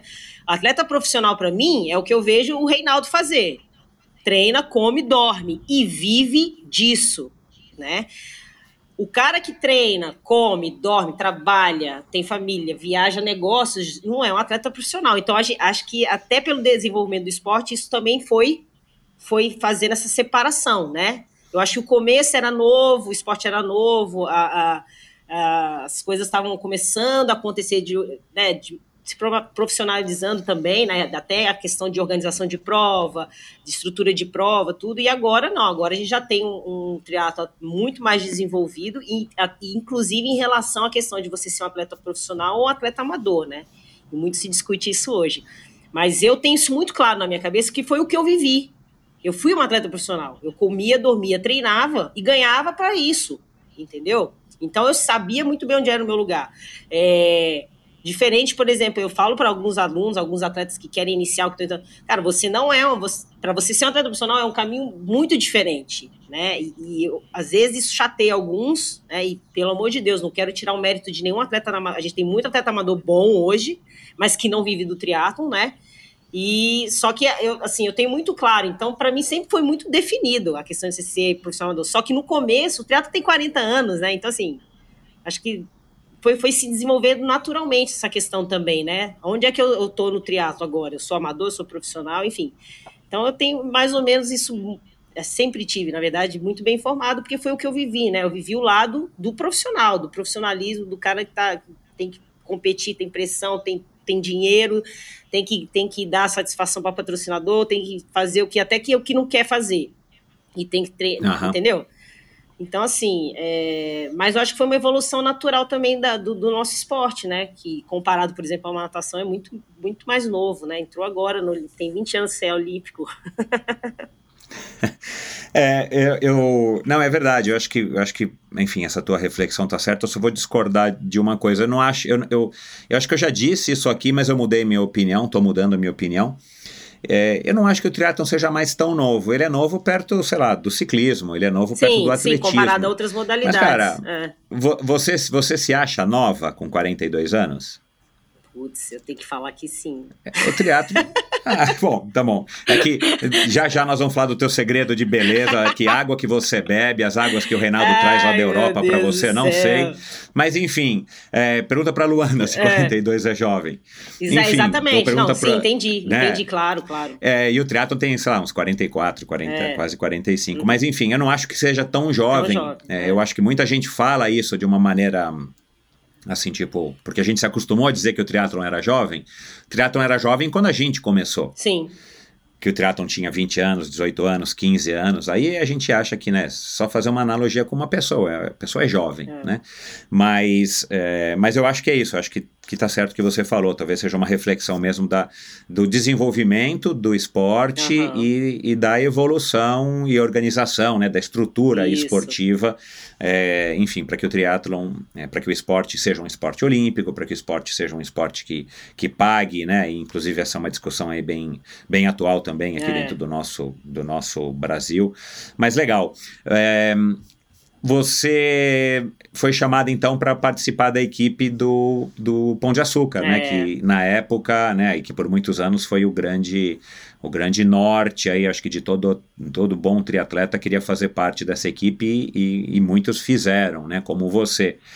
É, e o que, que mudou, o, o que, que fez você ir para a equipe do Pão de Açúcar e o que, que acabou então aí mudando, já que você estava sendo patrocinado, imagino até que com um, um, valor financeiro melhor, com mais responsabilidade, mais profissionalismo, uhum. para que você é, levasse mais ainda a sério e, claro, pudesse entregar os resultados e o retorno que o, que o Pão de Açúcar esperava. Como é que foi a, a entrada e, e, o que, que mudou e como é que foi o desenvolvimento aí dentro do Pão de Açúcar? É, na verdade, assim, eu, eu fiz intercâmbio em 95, passei um ano nos Estados Unidos para aprender o inglês, né? E foi numa época que eu estava no auge aqui no Brasil, no triatlon. E só que meu pai falou a mesma coisa, falou: se você não for agora, você não vai mais. Então aproveita uhum. a oportunidade que meus primos estavam indo, aproveita a oportunidade, vai para lá, aprende o inglês, você é nova ainda, e quando você voltar, você com certeza vai entrar nesse ritmo do triatlon de novo. E foi o que eu fiz. Passei um ano fora, não fiz o triatlon, corria bastante, inclusive fui convidada a morar lá, né, na, na, na, na, escola onde eu estava, só que eu fui morar em Iowa, que é um estado muito frio, né, é, triatlon, lógico, ninguém sabia o que que era, e só que eu corria muito lá, então fui convidada a participar da equipe de, de cross country, enfim, só que eu não quis ficar, né? Aí eu voltei. Quando eu voltei, eu tive que me restabelecer aqui de novo, porque você vai para os Estados Unidos, eu era estudante, 15 anos, aí você ganha aqueles quilinhos a mais, aí você para de estudar, aí eu, te, eu tinha que prestar o vestibular. É, acabar né, o, segundo, segundo grau, né, na época, porque eu fiz lá o segundo ano do segundo grau, e aí eu cheguei aqui, eu tive que fazer o terceiro ano para prestar vestibular. Então foi uma confusão. Aí eu tive que me reestruturar de novo e voltei a treinar, mas daquele jeito. É, 97, eu tive excelentes resultados, inclusive Campeonato Brasileiro. Eu ganhei a prova do, da, do Itaú, que teve na USP, uma prova que teve uma premiação, nossa, muito boa. Foi eu e Galindes, a gente ganhou a prova. E foi aí que surgiu a oportunidade de eu estar na equipe do Pão de Açúcar, que inclusive era uma prova do uhum. Pão de Açúcar, né? Era, é, era. E, nossa, eu fiquei. Aí, para mim, foi assim: foi a realização de um sonho estar entrando numa equipe de, de, de, de, tão expressiva, né? Porque já, já tinham atletas que faziam parte da equipe, não só do, do triatlo, mas de outras modalidades também. E eu falei, pronto, agora eu quero agora agora eu me encaixei de novo na, no, no, que eu, no meu propósito, né? E na sequência a gente estava já querendo disputar as vagas olímpicas, porque a gente estava sabendo que o triatlon seria um esporte olímpico em 2000. E, e, assim, eu sou muito grato a Pão de Açúcar porque a gente conseguiu, eu pelo menos consegui, tudo que eu consegui em termos de resultado e, e viagens e a, a, condição de competir por conta do Pão de Açúcar, né? Ele foi meu, uhum. meu parceiro até 2008. E, e aí, assim, o olho cresceu, né? Bom, agora vamos pensar em Olimpíada. Agora vamos fazer circuito mundial, vamos começar a viajar, vamos começar a pontuar. E vamos pensar na classificação olímpica, já que o Brasil vai estrear na Olimpíada de Sydney. E aí, assim, não, não tem volta para trás, né? Foi um negócio que foi só ficando melhor, porque a gente tinha uma, uma mega estrutura, a gente tinha muito apoio, é, toda a logística que o Pão de Açúcar pudesse oferecer para a gente, a gente tinha. Então, foi só só pensando assim para frente mesmo, né? E foi quando eu comecei a treinar, a treinar com o Marcos Paulo também, né? Então, uhum. me aproximou. Quando é que você treinou com o Leandro? Ele me disse que, que ele te treinou em 97, ou sei lá. Ah, a gente treinou algum, algum tempo junto. Na verdade, ele nunca foi meu treinador direto, né? Mas a gente estava sempre junto, né? Assim, treinando, viajando, competindo. E gente, eu ouvia muito o Leandro, né? Então, é, uhum. a gente teve uma época de, de bastante treino em Brasília junto. É, até por conta muito também do Pão de Açúcar. A gente estava na mesma equipe, viajava sempre junto, então, né? Então, então, é. E é. a gente viveu um, um, bom, um bom tempo juntos, assim, fazendo tudo, né? Competindo, uhum. viajando, enfim, tudo, tudo, tudo. Você lembra de uma história que vocês saíam para correr às três horas da manhã e para se aclimatar para o campeonato de mundial? Leandro Macedo, né? Óbvio. A gente corria. e aí depois ele te viu tristinha, você tinha brigado com o namorado, Nossa ele foi lá. Senhora, gente, é isso mesmo. Além de tudo, ele era pai. Além de tudo, ele dava conselho amoroso. Pensa nisso. Conta, conta aí como é que foi Não, essa história. a gente foi competir, a gente ia competir o mundial em Perth, na, na Austrália. Aham. Mas era virado, né? Tipo, era lá, era noite, aqui era dia. E que, que a ideia do Leandro era o quê? A gente treinar de madrugada, pra gente começar a se aclimatar antes de viajar, antes de entrar no avião. Vamos fazer isso, começamos, né? De madrugada a gente sai pra correr, de madrugada a gente sai pra pedalar, madrugada... então, enfim. E aí, é, e na época eu tinha um namorado, né? Aí que também fazia triatlo. E vamos, vamos para Perth. Só que aí na viagem a gente foi perdendo avião tudo foi atrasando. Então, aquela aclimatação que a gente tinha feito já, já não valia de nada. A gente já estava virado, eu já não sabia o que, era noite, o que, era dia. Corre dentro do aeroporto, sai do aeroporto. E agora, que horas são lá? Eu já nem sabia mais. Eu sei que a gente chegou. E aí, aquelas briguinhas de casal e tudo, né? E como o Leandro, a gente era muito próximo no sentido de estar viajando sempre junto, e até nisso ele me ajudou, né? Os conselhos amorosos amorosos numa fase da minha vida. Os conselhos amorosos de Leandro. Ai, gente, que é, agora a gente ri, né? Mas na época foi triste, tá? Na época foi, sabe, heartbreak, oh meu Deus do céu. Mas assim, a gente... Aí ele disse que você fez a super corrida, foi a melhor corrida das top 10 Ixi, na prova, foi isso? É, nem me lembro disso, mas foi alguma coisa. Ele me disse isso, é... né? Eu falei com ele ontem, eu falei, ah, Leandro, me conta aí alguma história. Ele logo lembrou dessa. Nossa senhora, é que ele vai lembrar, gente. Podia lembrar de outras coisas, né? Mas eu não me lembro da, da, Eu nem me lembro da prova depois também, né? Eu sei que. Foi... Mas o namorado você lembra? É, lembro, né? Mas é passado. passado. Para o Reinaldo não tá ouvindo. É, pronto. passado, passado. É.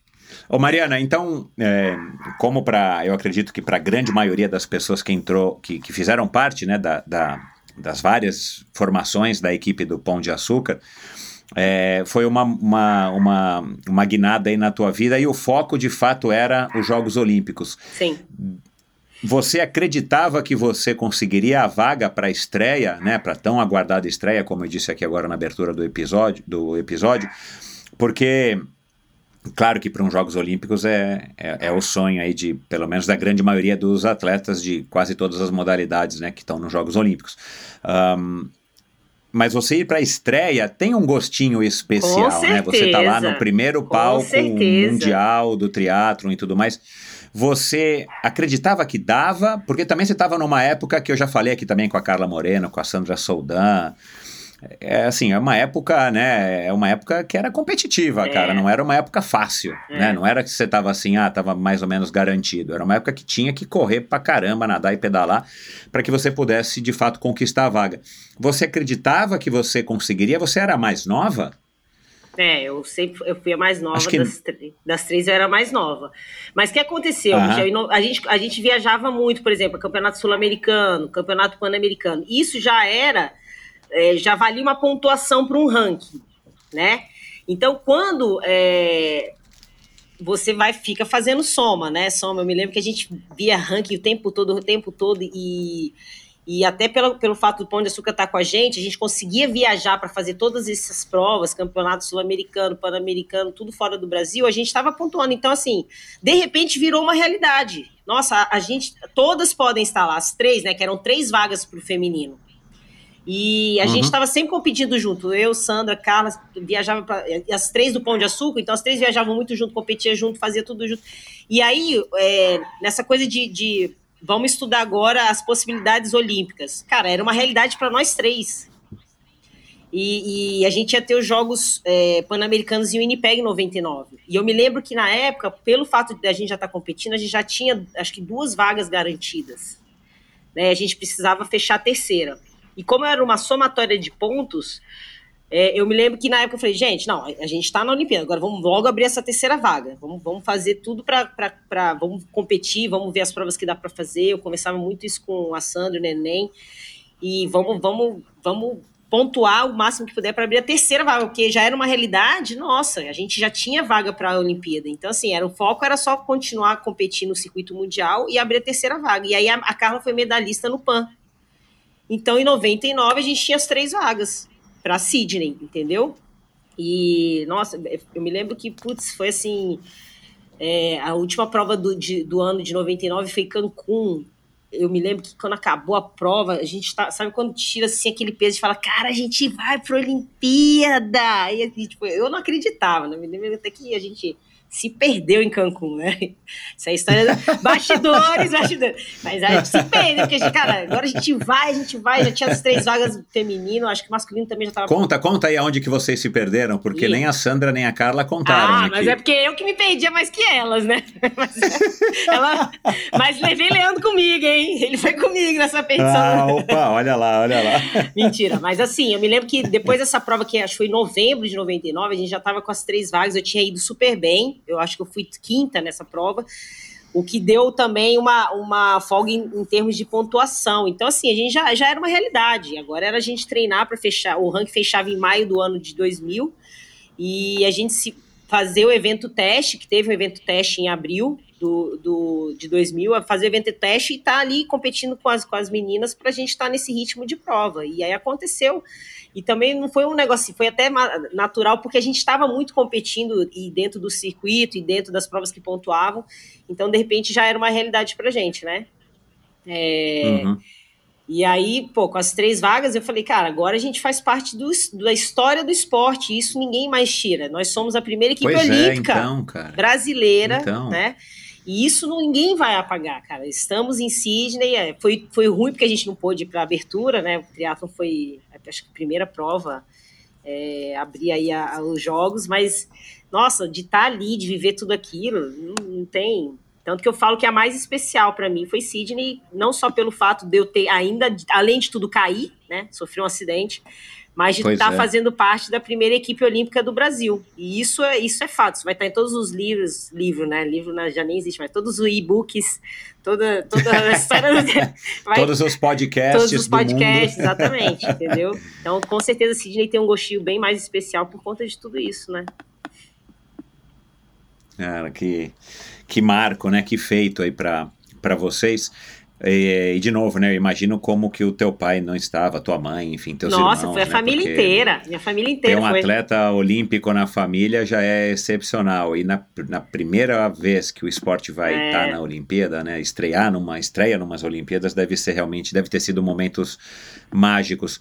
É, abrindo só um parênteses aqui, é, e a gente não precisa entrar aqui em detalhes, mas a gente está gravando em maio.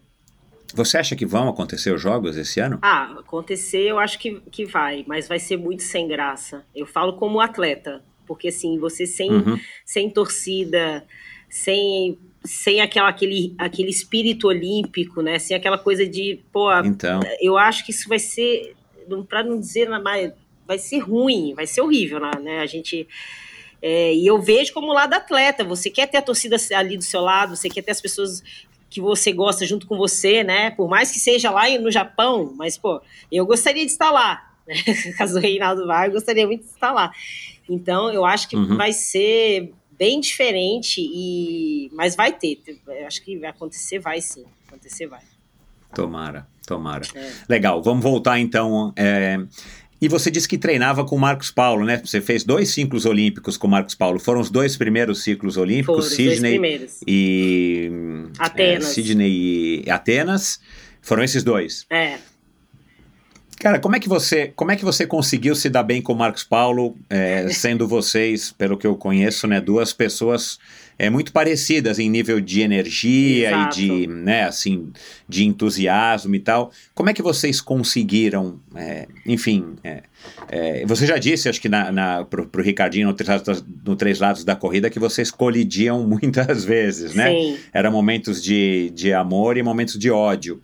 Mas também é um exercício, né, do ponto de vista do nosso desenvolvimento pessoal, um exercício interessante, porque é praticamente um casamento, né, fora da sua vida é, pessoal, um casamento profissional, para um objetivo que é muito nítido, claro, responsável e, e enfim, desafiador, né? É. E você conseguiu, é, enfim, permanecer dois ciclos com ele, sendo vocês dois tão talvez parecidos nesse nível de energia, né? É, não, mas é, é, por mais que a gente se batesse, é, é, a gente se identificou muito, sabe? Eu, eu adoro o Marcos Paulo, tenho- até hoje eu falo com ele, eu mando mensagem. Eu, é, sabe, quando eu fui abrir assessoria, eu fui para São Paulo conversar com ele, entendeu? Que eu queria entender. Então, assim, eu, eu tenho ele como um segundo pai. E, e mesmo com esse. A gente se identificou muito até, até pelo fato dele ter essa energia que eu tenho. Então, assim, a gente xingava, gritava, chorava, tudo junto, sabe? Tudo junto ao mesmo tempo. Mas a gente conseguia ter um diálogo, a gente às vezes até o mesmo. Eu olhava para ele, ele já sabia o que eu tava pensando. Às vezes eu fazia o treino, eu nem mandava o treino, ele já, tá bom, você não mandou nenhum feedback, eu já sei o que, é que aconteceu, entendeu? E assim, como ele ficava em São Paulo, eu acho que isso ajudou também, né? Eu era Brasília e ele era São Paulo, então a gente, a gente se falava Aham, é. via fax, Vocês né? não, tinham ou via que, vocês telefone. não tinham que conviver 24 horas. É. é, é. E aí eu, eu tive que montar uma equipe multidisciplinar em Brasília. Então eu tinha o treinador de bike, o treinador de corrida, tinha um preparador físico e o treinador de natação. É, e assim, é, pode ser até muito estranho, mas a gente conseguiu juntar é, cinco personalidades diferentes que no final todas se, se uniram, sabe? Era bem legal, inclusive a nossa união, quando a gente, a gente tinha reuniões mensais em Brasília, e era legal, assim, não tinha. No começo foi um pouquinho estranho, mas depois, assim, todo mundo se entendia, a gente conseguia é, fa fazer a conexão de todos os treinos, né? Ah, essa época agora a Mariana vai correr, agora ela vai nadar, agora ela. E, e, e a gente meio que formou uma família, né? E, foi, e era legal porque, assim, eu tava no meio de um monte de, de, de homem gritando, falando, aí o Marcos Paulo dava aquele grito dele, todo mundo ficava quietinho, e aí ele botava a ordem no negócio acabou. Então foi muito gostoso essa época. Apesar de o pessoal acreditar que não, a gente conseguiu fazer um trabalho legal. É, e eu tinha esse acolhimento de todos, não só do Marcos Paulo, né? Eu, porque o Marcos Paulo ficava mais longe, mas ele ao mesmo tempo ele estava perto porque todos estavam comigo, sabe? Uma coisa assim. Então, entendi, assim. entendi. É, Legal essa dinâmica. É. E que durou, porque foi, foi é, de, na verdade, os quatro anos, né? Foi Sydney para Atenas, né? Aliás, depois de Sydney, alguns saíram, enfim, ainda continuei com o Marcos Paulo, mas deu, deu super certo. E, e acho que essa questão do Marcos Paulo estar em São Paulo e em Brasília também ajudou bastante, né? E, mas a gente viajava muito junto. Mas era engraçado, a gente tinha muito mais, a gente teve muito mais momentos bons do que momentos ruins, sabe? É, não, uhum. Foram muito poucos momentos ruins. E até hoje eu falo com ele, eu mando mensagem, eu tô sempre atrás dele para alguma coisa que eu precise. Ele daquele jeito. Então, assim, não tenho o que falar do Marcos Paulo. Ele fez uma. Ele, ele é uma peça. É uma pessoa muito importante na minha vida dentro do triatlo. Isso, isso com certeza. Com certeza. Bacana. Você. É, você já disse também, enfim, num dos podcasts que eu vi com você, que você gostava dessa rotina de viajar, enfim, você também se deu bem com, com esse tipo de, de vida que tinha que ter um atleta né, olímpico naquela época, que era ficar viajando para as Copas do Mundo para poder se classificar. E, e, e, parando um pouco em São Paulo, que também tem gente que não gosta disso, né? Porque toda hora tá comendo uma comida diferente, ou tem a história do avião, do fuso horário, ou saudades da família, ou o cara só dorme se for na cama dele, enfim você também teve, é, você também disse que gostava disso, né? É, e talvez tenha muito a ver com a sua personalidade, justamente pelo fato de você ser expansiva e tal, você está sempre vendo coisas novas, isso é, é motiva, né?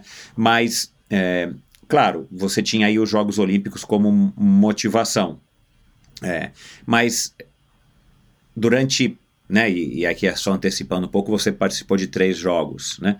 É, durante esse período aí, vamos dizer, de oito, talvez dez anos, né? É, quando você entrou para o Pão de Açúcar e uhum. tinha esse objetivo de tentar se classificar para Sydney, até a tua última Olimpíada em Beijing, 2008, né? 2008. Nossa, eu tô confuso com o tempo. É, é o, a tua única motivação era é, os jogos, você se vendo ali, tipo, né, viajando e, e, aterrizando no país sede das Olimpíadas e largando na prova, ou você tinha uma motivação maior é, que te fez, enfim, né, é, sustentar todos esses anos, pelo menos até o ano de, de Beijing, de, de Pequim? É, na verdade, assim, a, a, a, a motivação sempre foi a Olimpíada, né? E Hoje o que eu mais sinto falta, é engraçado, né, de viajar, porque tinha uma época que a gente enchia o saco também, né, de você estar o tempo todo no aeroporto, num hotel, estar tá longe da família. Hoje o que eu mais sinto falta é dessa rotina de viagem. Eu sinto muita falta. Nossa, eu vejo o Reinaldo viajando e falando: não, você tem que me levar, você tem que me levar, você tem que me levar, né? Tudo bem que é de, de outros. Mas assim, eu sempre, o foco sempre foi Olimpíada. Aí acabou Sydney, vamos, já vamos pensar o quê? Atenas. Ué, próxima Olimpíada Atenas 2004. A gente tem um tempo para planejar, a gente tem o um circuito mundial e graças ao Pão de Açúcar a gente tinha oportunidade e conseguia fazer essas viagens todas para o circuito mundial. Então, a, é, a, nossa rotina era essa: circuito mundial, circuito mundial. Quais são as etapas? Eu já entrava o ano pensando nas etapas que a gente ia fazer, o que, que a gente tinha que pontuar. Ah, tem prova aqui e ali, vamos, já fica um mês aqui, já fica um mês ali, entendeu? Então, essa era a rotina para a próxima Olimpíada, para o próximo ciclo olímpico.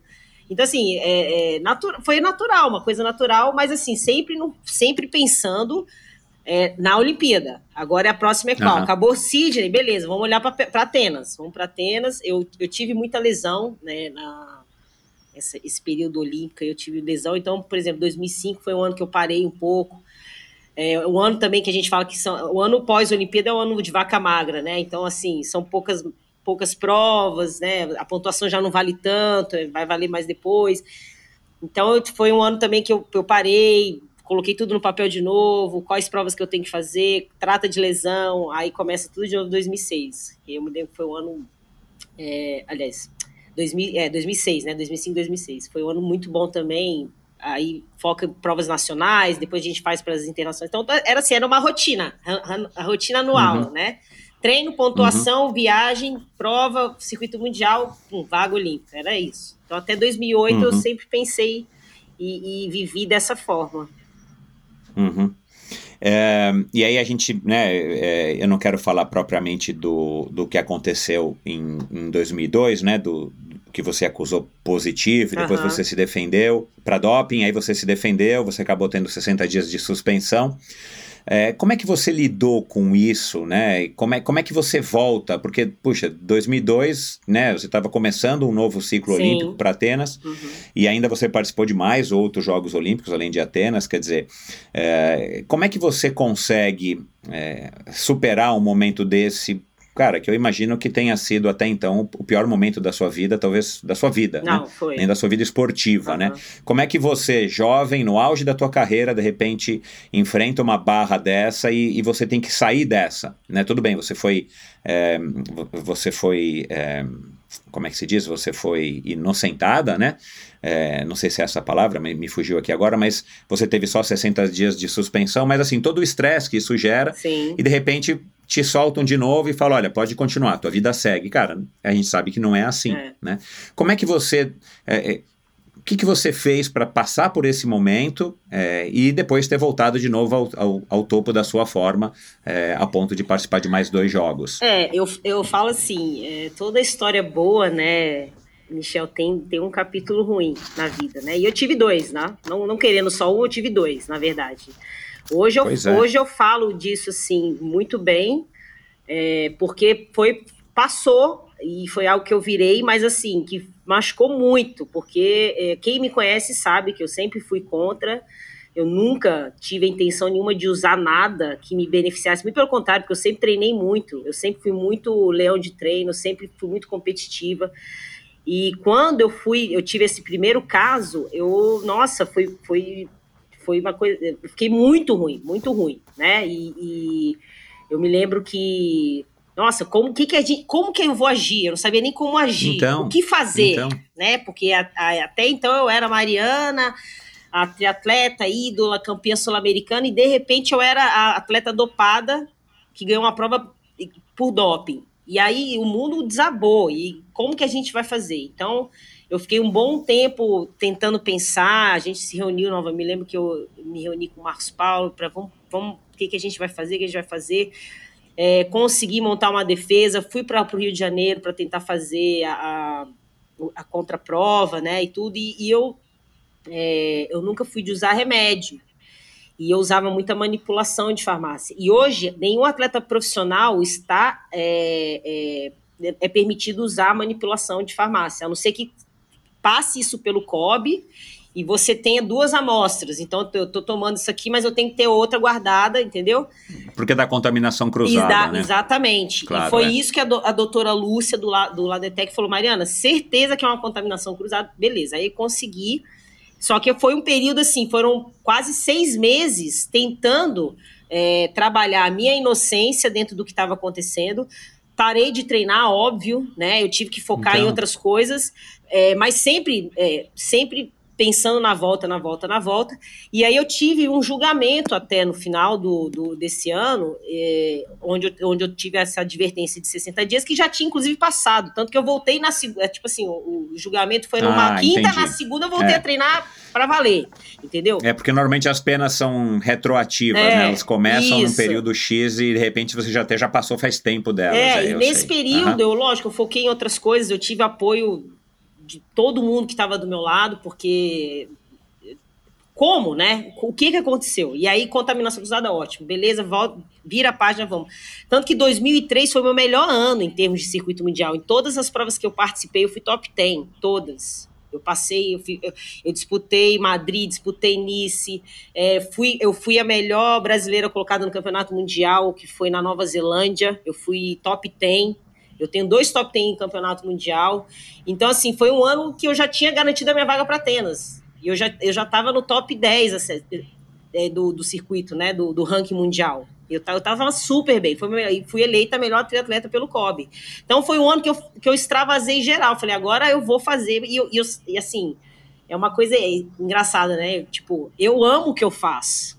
Então ag- agora eu vou fazer de vez, mas eu vou fazer bem feito, entendeu? E foi o que eu fiz. Viajei. eu- Foi só acumulando energia só nesse acumulando período energia, que. exatamente. Agora você fez terapia, assim, dá- dá- é, enfim, conversava, tinha algum confidente, os teus pais, o teu pai? Não, uma- é a- a alguém? primeira vez, Pra- não. pra- A- porque, cara, você podia ter falado, ah, meu, dane-se, meu, não, Não, né, mas eu broxou, precisava. broxou com o esporte. Não, eu precisava provar que eu não é, não sou uma atleta dopada, nunca fui. Eu sou totalmente contra isso. E outra, quem me conhece sabe o tanto que eu treino, que eu treinava, né, na época. O, uhum. o, tanto que eu fazia, eu competia, eu treinava com homem, eu queria ser a melhor. Então, assim, não entrava na minha cabeça. Tanto que quando eu fui fazer os meus os, os dopings, que eu fiz muito exame antidoping na minha carreira, muito, muito. Eu era testado o tempo todo. O primeiro exame que eu fiz em 2003, eu comecei a chorar, porque eu falei assim, cara, eu, eu, eu pedi a Deus que desse tudo certo. Porque eu falei, gente, não não pode, não vai, isso não vai acontecer, não vai acontecer. Mas assim, é, esse processo de voltar é, foi muito dentro de casa, foi família, foi me ajudando, sabe? O Marcos Paulo do, do meu lado, dando, vamos fazer, vamos acontecer. O pão de açúcar do meu lado também, o tempo inteiro. Então, assim, eu tive forças para continuar e eu sabia que eu tinha gente atrás de mim me empurrando. Então vamos, vamos, vamos embora, vamos fazer, vamos acontecer. Tanto que 2003 foi assim, foi um dos melhores anos da minha carreira. Já me classifiquei para Atenas, né? E foi o ano que você foi terceira colocada lá no, no em Des Moines? Na, foi 2007 eu fui, Des Moines. Ah, 2007. Tá. 2000... Porque eu vi um videozinho narrado pelo Rob. É, 2003 é, eu sprintei com a Vanessa Fernandes na, em Madrid. Foi a primeira vez que, inclusive, eu vi o Leandro gritar, porque ele gritou. tipo assim, seja inteligente, sabe? Tipo assim, não vai fazer besteira agora, né? É, é. É, fui, fui, fui nona no campeonato mundial, né? Que, que a nível de, de, de, Como é que se fala? O nível é muito mais forte, por exemplo, que a Olimpíada, né? Uhum, na Nova uhum. Zelândia. Então foi um ano, foi um ano excelente para mim. E eu já estava classificada para Atenas, né? E aí essa prova de, de Des Moines foi em 2007 essa prova. Ah, então, então a gente fala dela um outro já já. ciclo, é. É, é. Legal. É, bom, então aí você volta é, em 2003. Olhando né, para trás, e hoje em dia é bem mais fácil, porque já se passaram muitos anos, como você falou, né? Talvez a gente estivesse gravando isso em 2003 ia ser difícil para você Totalmente. falar.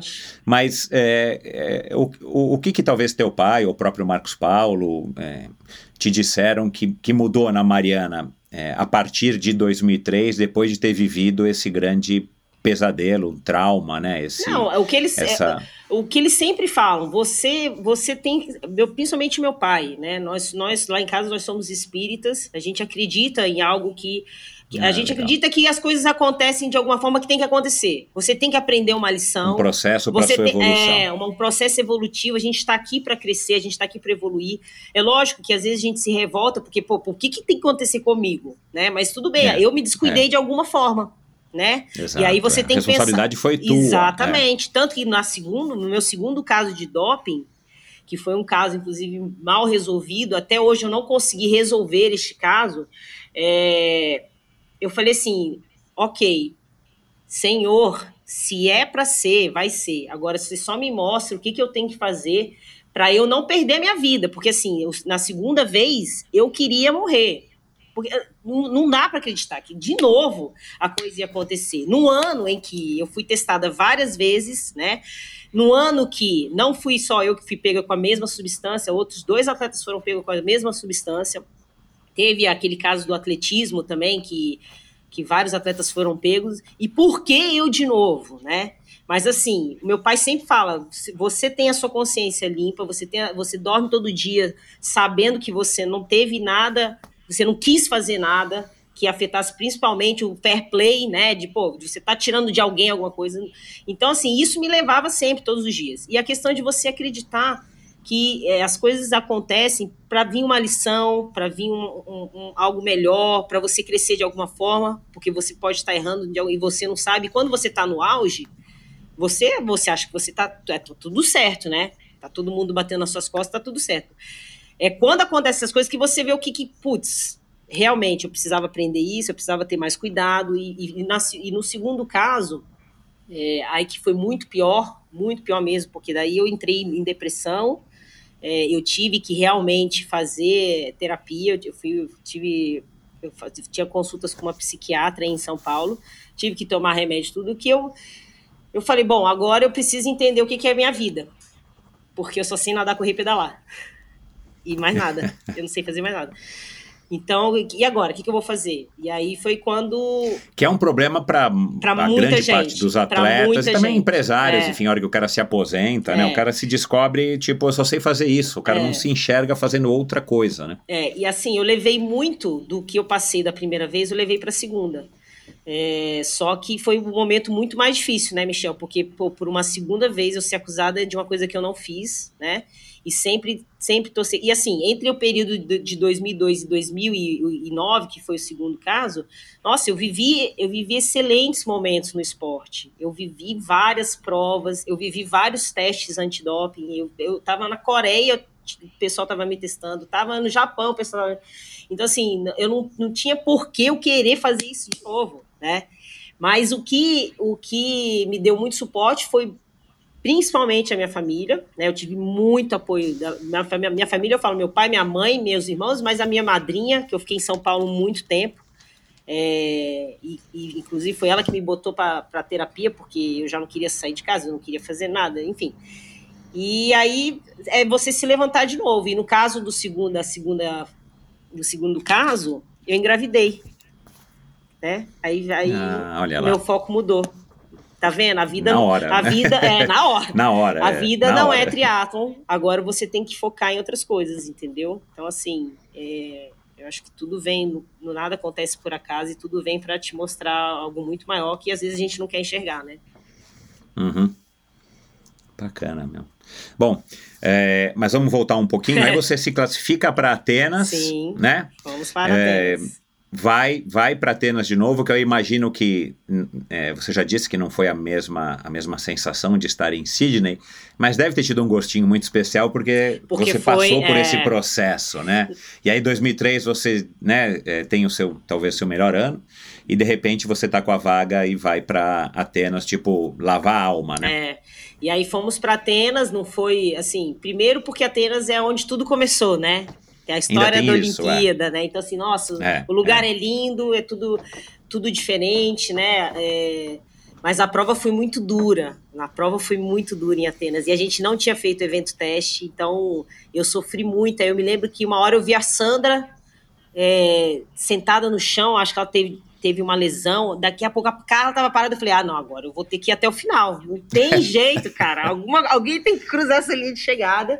A maldita subida, a né, maldita que tinha no subida, eu, mas eu sempre gostei desses tipos de percurso. Pequim também foi assim, eu sempre gostei, só que é aquela história, né, a gente não, não, não, não que isso tenha sido a, o fator de tudo, mas é, muito quente, a subida, a gente não fez evento teste, chegamos lá e vamos competir e tudo bem, mas assim, foi uma, uma segunda participação olímpica. É, é, eu me lembro que, nossa, no final da prova tava todo mundo chorando. Eu falei, cacete, cara, será que eu choro ou que eu, que eu, eu sorrio? O que, que eu faço? Me lembro, o Juraci tava acabado.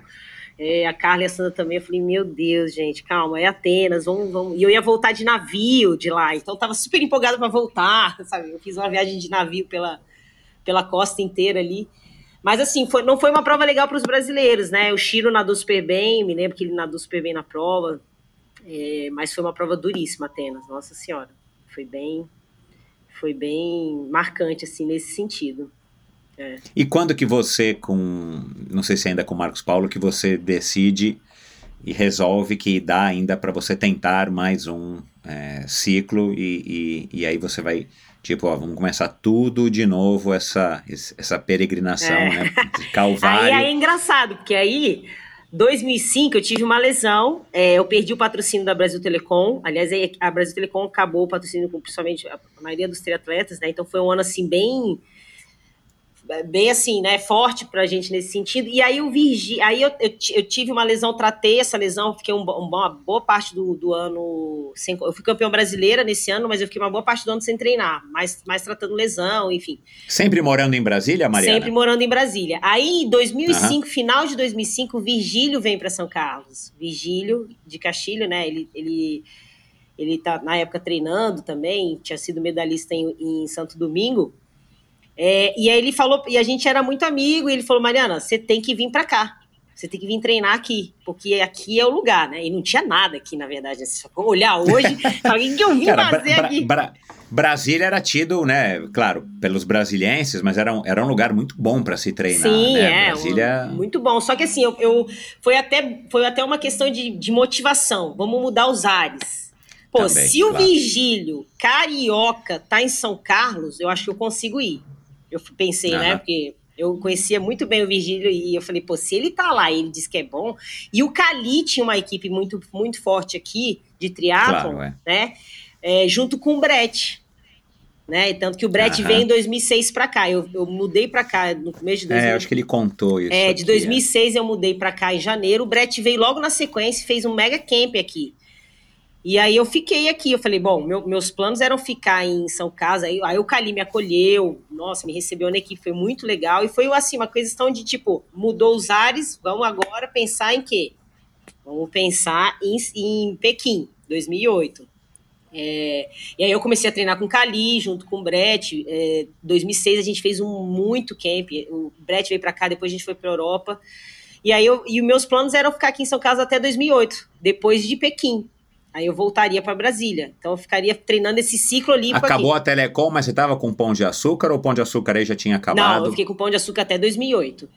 Ah, até- tá, tinha aberto, é. você falou, tá certo. Então, o que Aham. aconteceu? Aí tinha. é, o Reinaldo estava aqui, o- a- os atletas do Brett estavam aqui, aí, aí o CT do, do- do- da equipe é, júnior da CB3 era aqui em São Carlos também, então tinha muita menina treinando aqui, menina mais nova, né? Então foi um ano bem legal que. É, 2006 que eu, que eu mudei para cá e consegui treinar e, e uma cidade pequena, você pegava a bicicleta e ia para tudo quanto é canto, aí tem o Dama, onde a gente treina até hoje, né? Então foi bem bacana porque, além de tudo, eu tinha uma equipe. Eu treinava com uma, muita gente aqui, né? Inclusive nadava na piscina que hoje é nossa. É, o Cali o tempo todo atrás da gente. O Cali me acolheu mais de um mês na casa dele até eu achar um lugar para morar. Então foi bem bacana, foi bem legal. E aí foi quando eu conheci o Brett e passei bastante tempo com ele lá na Europa e tive também excelentes resultados a nível de circuito mundial. né? Então eu já estava abrindo praticamente a minha terceira vaga olímpica, porque eu competi muito no circuito mundial 2006 2007, né? Uhum, Treinando aqui em São Carlos e fazendo os camps com ele na Europa. Uhum. E foi aí então que você acabou conhecendo o Reinaldo, pelo menos conhecendo e convivendo com Sim, ele, né? Porque, É, ele porque era pelo que eu me recordo do que ele falou, aí, é os, aí sempre foi o centro de treinamento dele, a base dele, a base né? dele, exatamente. Ele era, no- Uhum. ele era meu companheiro de equipe e se tornou meu companheiro de viagem. Aquela peregrinação toda, porque aqui não tem aeroporto. Então vai todo mundo de carro para o aeroporto, pega não sei o quê, faz né, viaja, volta. E, eu, e eu- a gente fez todos os camps do Brett juntos, né? Uhum. É, que teve desde 2006. Então a gente estava sempre junto também, treinando, competindo, viajando, e assim, e assim foi. Deve ter tido aquele momento que você estava brigada com seu namorado, ele veio, te aconselhou e tal. Sim, foi E aí. aí a gente, enfim, e aí deu no que deu, deu na Luana e deu no que deu. exatamente, é. Eu é, na verdade, eu era noiva nessa época. Aí vim pra São Carlos, nossa, gente. E aí, é, foi bem, bem isso aí mesmo. Olha lá. Ô, ô, Mariana, É. e, e aí então deve ter sido também muito legal, né? Eu imagino que deva ter te dado uma bela de uma energia, né? Uma energização, Uhum. mais um empurrão para que você tentasse se, se a vaga para seus terceiros, então, terceiros Jogos Olímpicos, né? Você, e você disse aqui já duas vezes que você adorava treinar, que você treinava com os meninos, que você era leão de treino e tal. Você, você acredita é, é, esse sucesso da tua carreira é, como triatleta a, a, a isso, a, essa, a esse gosto, essa competitividade, essa vontade de treinar? Ou você tinha talento, ou, ou era a tua natação que, que, enfim, que já te colocava nessa vantagem? Ah, da onde que vem, né? Qual que é a receita aí do sucesso do Então, seu eu, talento? eu acho da assim, sua- eu, eu falo pra todo mundo, você tem a genética, você tem o talento, mas se você não tiver o esforço, se você não trabalhar isso, você não vai pra frente. Então eu consegui fazer essa junção de tudo. Eu tenho, eu te- eu tenho uma genética, acho que isso é natural do meu pai, da família dele, que todos são nadadores, todos são foram atletas de natação. É, eu tenho um, um certo talento pelo fato de, né, eu consegui, a natação, eu, eu tinha uma bike forte, eu já tinha facilidade para correr, mas eu gostava de treinar. Então, né, eu juntei a, a fome com a vontade de comer, né? E, e, e nunca tive problema em, ah, assim, você tem dia que você tá mais cansado, tem dia que você tá principalmente mulher que tem essa oscilação hormonal o tempo inteiro, então tem dia que eu tava mais lá pra cá, outro dia eu tava mais pra lá, mas eu sempre tive a questão de, de vamos treinar, porque eu tenho que treinar todos os dias, né? E, uhum. e depois que eu vim para São Carlos, a, o Cali conversava muito comigo, porque ele, o Cali e o Brett trabalharam muito com atletas femininas, né? Tinha Carla, aí a, a, o Brett na época tinha a Amy Snowsseal, aí teve a, a Cris, aí tem a Nicola, então assim, eles sabem lidar com mulher, que eu acho que foi uma coisa que também é, foi muito bacana, porque é, eles, eles sabiam assim a questão de, pô, ela, eu sei que ela tá enrolando, então ela vai continuar na piscina. Não, mas eu acho que ela ali já tá entendeu? E ele, eu, eu sempre tive essa, foi, foi, sempre, foi muito legal que eles sempre conseguiram é, ver em mim, ah, ela tá realmente, ela tá cansada, tira ela, vai, manda para casa. Então eu acho que até isso também ajudou bastante. Então foi a junção de tudo e fora esse esse up que eu dei quando eu mudei para cá, né? De estar tá com uma, conhecer um outro método, conhecer outras pessoas, outros treinadores, né? Eu acho que foi uma, uma é, foi muito legal, inclusive da parte do Marcos Paulo que eu conversei com ele, falei, pô, tô querendo ir para São Carlos é, quero treinar lá, o Kalim me chamou, ele falou, você tem que ir, eu acho que agora é a hora, a, a gente encerra um ciclo aqui, você tem que começar outro, porque você ainda tem condições de ir para uma outra Olimpíada. Você ainda está nova. Ah, o Marcos Paulo também te incentivou a, a, tentar mais um ciclo. Sim, então tudo isso aí é, foi, foi assim, primordial para eu chegar onde eu cheguei, né? Que aí, gente, aí eu fui a única brasileira a classificar para Pequim. Eu, eu perguntei isso pro Brett, né, quando eu gravei com ele, né, o que, que ele tinha, que, que, que as mulheres tinham, né, que se davam, é, aparentemente ele se dava melhor com as mulheres Sim. em termos de resultado, né. E, se eu não me engano, ele falou exatamente isso, acho que talvez a transparência da, das mulheres, enfim, da facilidade que ele tinha de resolver as questões com as mulheres serem mais, mais transparentes de fato no que estão sentindo, no seu desempenho, e não terem tanto essa talvez um pouco de firula, né, é, que os é, homens fazem é. e tudo mais. Se eu não me engano, foi isso que ele falou, mas legal você estar tá relembrando isso, porque de fato ele, ele é um cara aí que teve bastante sucesso com, com mulheres, meninas, né? É. Embora tenha tido homens, é, tenha homens até hoje, mas ele é um cara que teve bastante sucesso com as mulheres. Bom, aí você se classifica para Pequim, né? É, a única que conseguiu isso. É, o que, que, o que, que mudou na hora que você soube ou na hora que você estava desembarcando lá ou largando na prova? Assim, como é que era a Mariana, é, que já tinha essa, já era uma atleta veterana, né? Embora é. de pouca idade, mas já era uma veterana de Olimpíadas, né? Não, e foi, foi muito tranquilo, porque uh, assim, foi, foi um processo natural, porque em 2006 eu competi muito bem. 2007 eu competi muito bem, inclusive tive esse resultado aí na, no Raivi.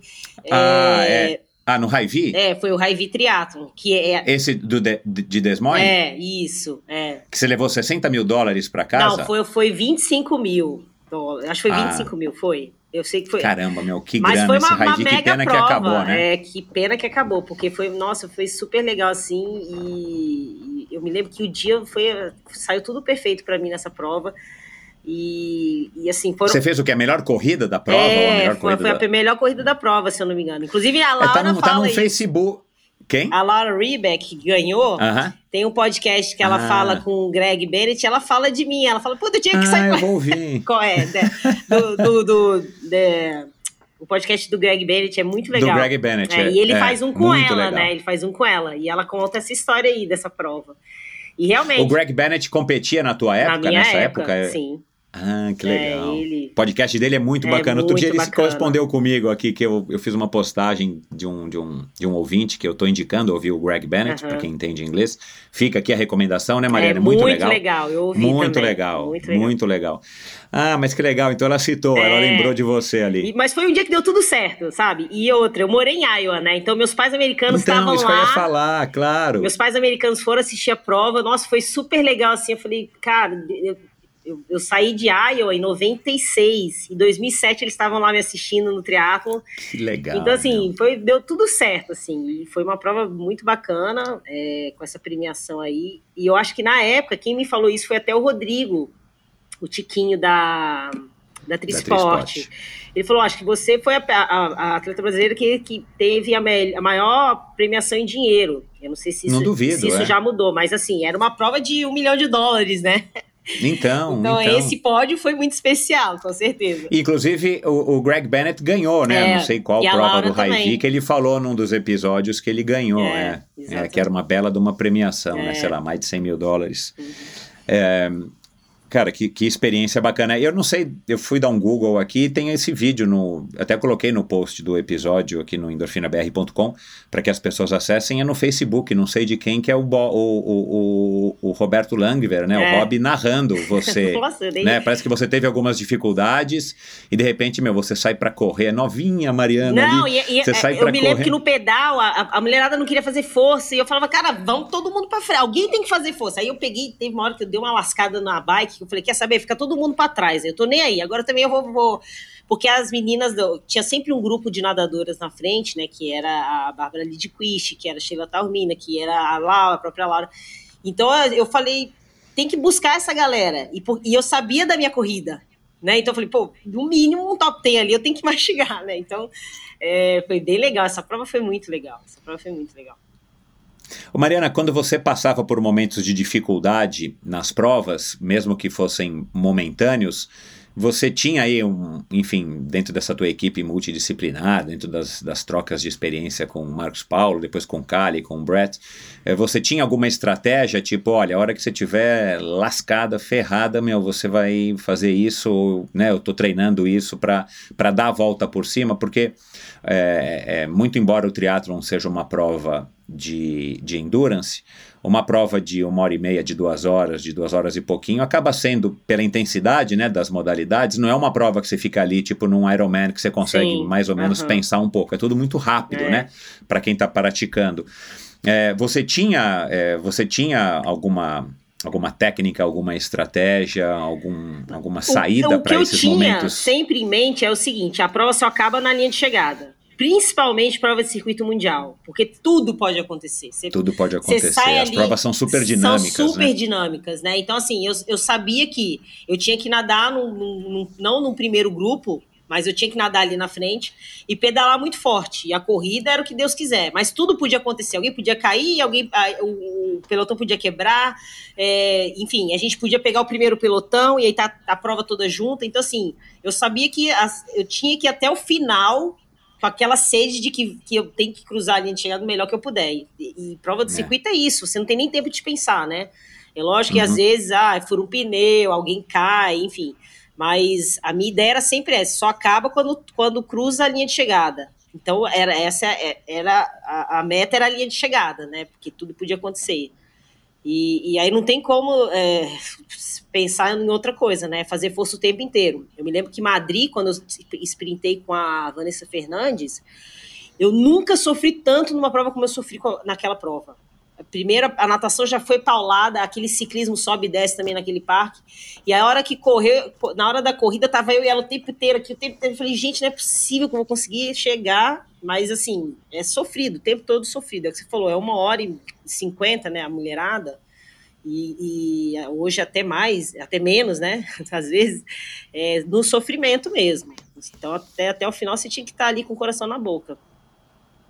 Imagina o Isso- relay isso- agora, né? Imagina, porque Então, e isso, isso você curtia. Curtia. Assim, era uma, era uma, é assim, você estava vibrando com aquilo, ainda você era uma profissional amante do esporte. curtia, sempre curti, sempre curti. Porque a tua carreira, a tua carreira até que foi longeva, né? É. Tem gente aí que sim, que tem carreiras aí de 30 anos e tal, mas assim, a tua carreira foi longeva, né, É. cara? Porque é um esporte que desgasta, você começou muito cedo. Muito cedo, né? exatamente. E, e tem um lado bom, mas tem um lado que, claro, né? Tem uma hora que você satura, que o corpo já não está É. aguentando. Você também teve um, um certo privilégio nesse aspecto. Uhum.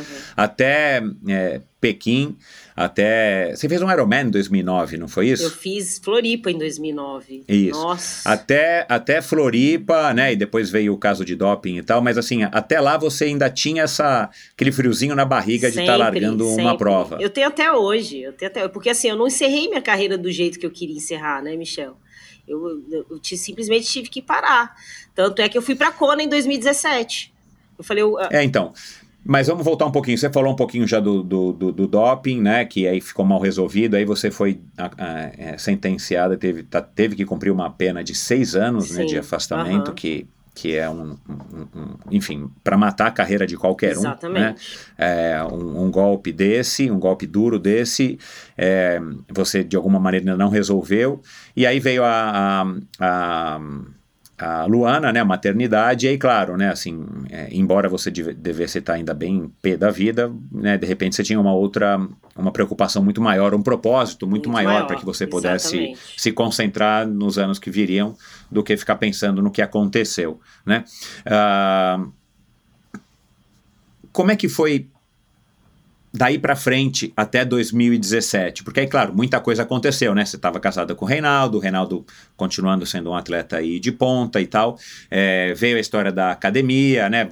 É, você também disse em algum desses episódios que eu ouvi com você, você demorou 16 anos para se formar é. é. em educação física, né? Que acho que deve ser um dos recordes mundiais. Meu, quando você se formou, a turma que entrou na faculdade com você já estava fazendo ah, aposentadoria, eu, eu fui pra faculdade lá, né? grávida, gente. Eu tava, tinha barrigão, eu era tia da sala, é, nossa senhora. Olha lá. Enfim. É, que não deixa de ser uma experiência interessante, né? Assim, isso. Mas é, como é que você é, é, é você foi forçada a fazer esse, essa transição de carreira, né? E o que te deu força para que você é, seguisse em frente, claro, a Luana, o, a, o, casamento e tudo mais, a tua vida deu uma guinada é, radical pro lado bom e pro lado ruim, né? Porque cada escolha é uma renúncia, você é, não escolheu renunciar ao triatlo, mas o triatlo renunciou de uhum. você, e aí você já tinha logo um outro galho para segurar e tocar a tua vida. Mas como é que você administrou tudo isso? Como é que o Reinaldo aguentou? é, e, e, e, como é que foi essa transição forçada de carreira? Porque a transição de carreira já não é um assunto muito simples para muitas é, pessoas. É verdade. Né? Inclusive, eu gosto de abordar esse assunto aqui, é, e por isso que eu estou falando, porque justamente a, acaba abrindo aí a cabeça de muitas pessoas ou dá para a gente uma, uma visão do convidado em si sobre como é que foi isso. Então, como é que você lidou com tudo isso e, e como é que você ficou do lado é, pessoal esportivo, você que era então tão acostumada com essa rotina, uhum. né? Viajando, viajando, viajando, viajando, viajando, e de repente você é cortada, eliminada do esporte sem querer, ao mesmo tempo aí você engravida e tudo acontece. É, como é que você resolveu tudo isso nessa tua cabeça? É, foi, foi um momento muito difícil. Eu, eu confesso que eu, eu, eu quase perdi a vida, assim, me, perdi para a vida, entendeu? Porque eu já não tinha mais vontade de fazer nada, eu não sabia fazer nada, né? Eu nadava, corria, pedalava o dia inteiro. De repente eu me vi numa situação que eu não tinha o que fazer. O que, que eu vou fazer agora? E foi o Reinaldo foi uma peça fundamental nessa, nessa hora, porque ele, ele me deu todo o apoio incondicional, ficou do meu lado o tempo inteiro e falou assim: não, agora a gente vai construir a nossa vida e eu queria voltar para Brasília. Ele falou: não, vamos ficar aqui, vamos juntar tudo logo, vamos, vamos juntar os nossos cavalos, bota, já bota tudo junto e, e vamos construir nossa vida. E, e, aí foi quando eu engravidei. E quando eu engravidei, eu falei: nossa, agora eu tenho que prestar atenção para um outro lado da minha vida, porque se de repente eu não tivesse esse plano, né, eu, eu continuasse no teatro, se isso não tivesse acontecido, de repente eu estaria até hoje e não ia engravidar, e não ia ter, entendeu? As coisas iam ser diferentes. E aí, Exato, quando eu é. engravidei, eu falei, nossa, agora eu vou ser mãe. E, e, e, foi um momento muito especial, porque, Michel, eu tirei toda a medicação que eu tomava, eu tomava muito remédio. Remédio de antidepressivo, ansiolítico, tudo tarja preta. Era balinha para ficar feliz, era balinha para dormir. Porque eu não tinha mais eu, estrutura, né? E eu fazia terapia. Aí, quando eu engravidei, tirei tudo. E eu vivi plenamente uma gravidez super tranquila. Eu tive os, aqueles enjoos, né? Claro. Mas assim, foi um negócio assim, nossa, agora eu vou cuidar de mim, né? Vou cuidar de um ser humano e voltei a estudar. Peguei e falei, então vou, vou ter terminar a educação física. Eu sempre me imaginei na área do esporte. Eu nunca me imaginei fazendo outra coisa, nunca. Tanto que. É, você fez esporte a vida inteira, é, né? E outra, assim, assim, você nem tinha talvez ando, outro referencial. Exato, e eu ando de boné, eu ando de, de, de, tênis, de bermuda o dia inteiro. Eu nunca me vi com uma sainha, um blazer, no dentro disso. Nunca, eu nunca quis isso uma salinha com ar condicionado. De jeito nenhum, eu sempre quis ser outdoor. E aí eu me... Mas mãe você queria ser? Não, você tinha assim a ideia de que um eu... dia você queria é, ser mãe? eu queria, mas um dia, quem sabe. Né? Isso, é. Assim, não era uma coisa, não, não quero ser mãe, é. não, não, não, preciso disso. Você tinha esse ideal, tinha, só não sabia quando. Só não sabia tá. quando, exatamente. Tanto que eu competi em 2009, fui campeã brasileira, teve uma prova ainda em Belo Horizonte, fui campeã. Então eu estaria competindo, até a hora que, né? E aí eu, eu voltei para a faculdade, né? É, engravidei, é, a gente começou a construir uma casa aqui em São Carlos. Então, minha vida mudou. Eu, eu mudei o foco das coisas e, e, isso me ajudou bastante. Tirei os remédios, estava vivendo plena, vida maravilhosa, com um super peito, uma super barriga, fazendo esporte ainda, estudando. E, e assim, hoje eu vejo que foi para um lado muito bom, porque de repente eu não, não viveria nada disso, né?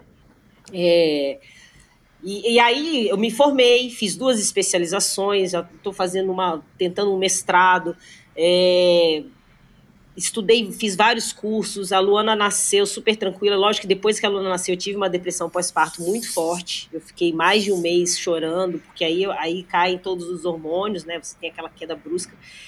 E para mim, eu tinha perdido a vida também, porque como é que é cuidar de uma criança? Não sabia como é que cuidava de criança, entendeu? não veio com manual, Não veio né? com manual, eu não dormia, fedia leite, porque eu dei bastante peito para ela. Gente, era, nossa, que confusão que foi. E, eu, e assim, eu, tem gente que nasce para ser mãe. Eu aprendi assim, né? Eu fui aprendendo e tal, e, mas foi, foi muito bom, porque foram momentos que eu fui vivendo. Tem uma parte da vida dela que eu não me lembro, que foram os primeiros meses, eu não me lembro, eu não eu vivia no automático, dá um sabe? bloqueio, é, assim, tipo, é, dá um bloqueio. Ah, é. tem, tem, muitas mulheres Nossa, que relatam isso. Mas é. assim, eu, foi, as coisas foram acontecendo. Aí eu me formei, é, já tinha uma ideia de assessoria, de ter uma assessoria, de treinar as pessoas, mas eu sempre pensei no alto rendimento. Quando eu abri minha assessoria, primeiro eu comecei trabalhando numa academia, eu montei um grupo de corrida. Aí quando eu me formei, é, eu tive essa proposta, a gente montou um grupo e só veio iniciante. Eu falei, nossa, e agora? Como é que eu vou fazer isso, gente? Eu não sei trabalhar com gente que não sabe correr, que não sabe pedalar, que não sabe nadar. E agora? Eu vou ter que ensinar esse pessoal a fazer isso. Gente, foi desesperador.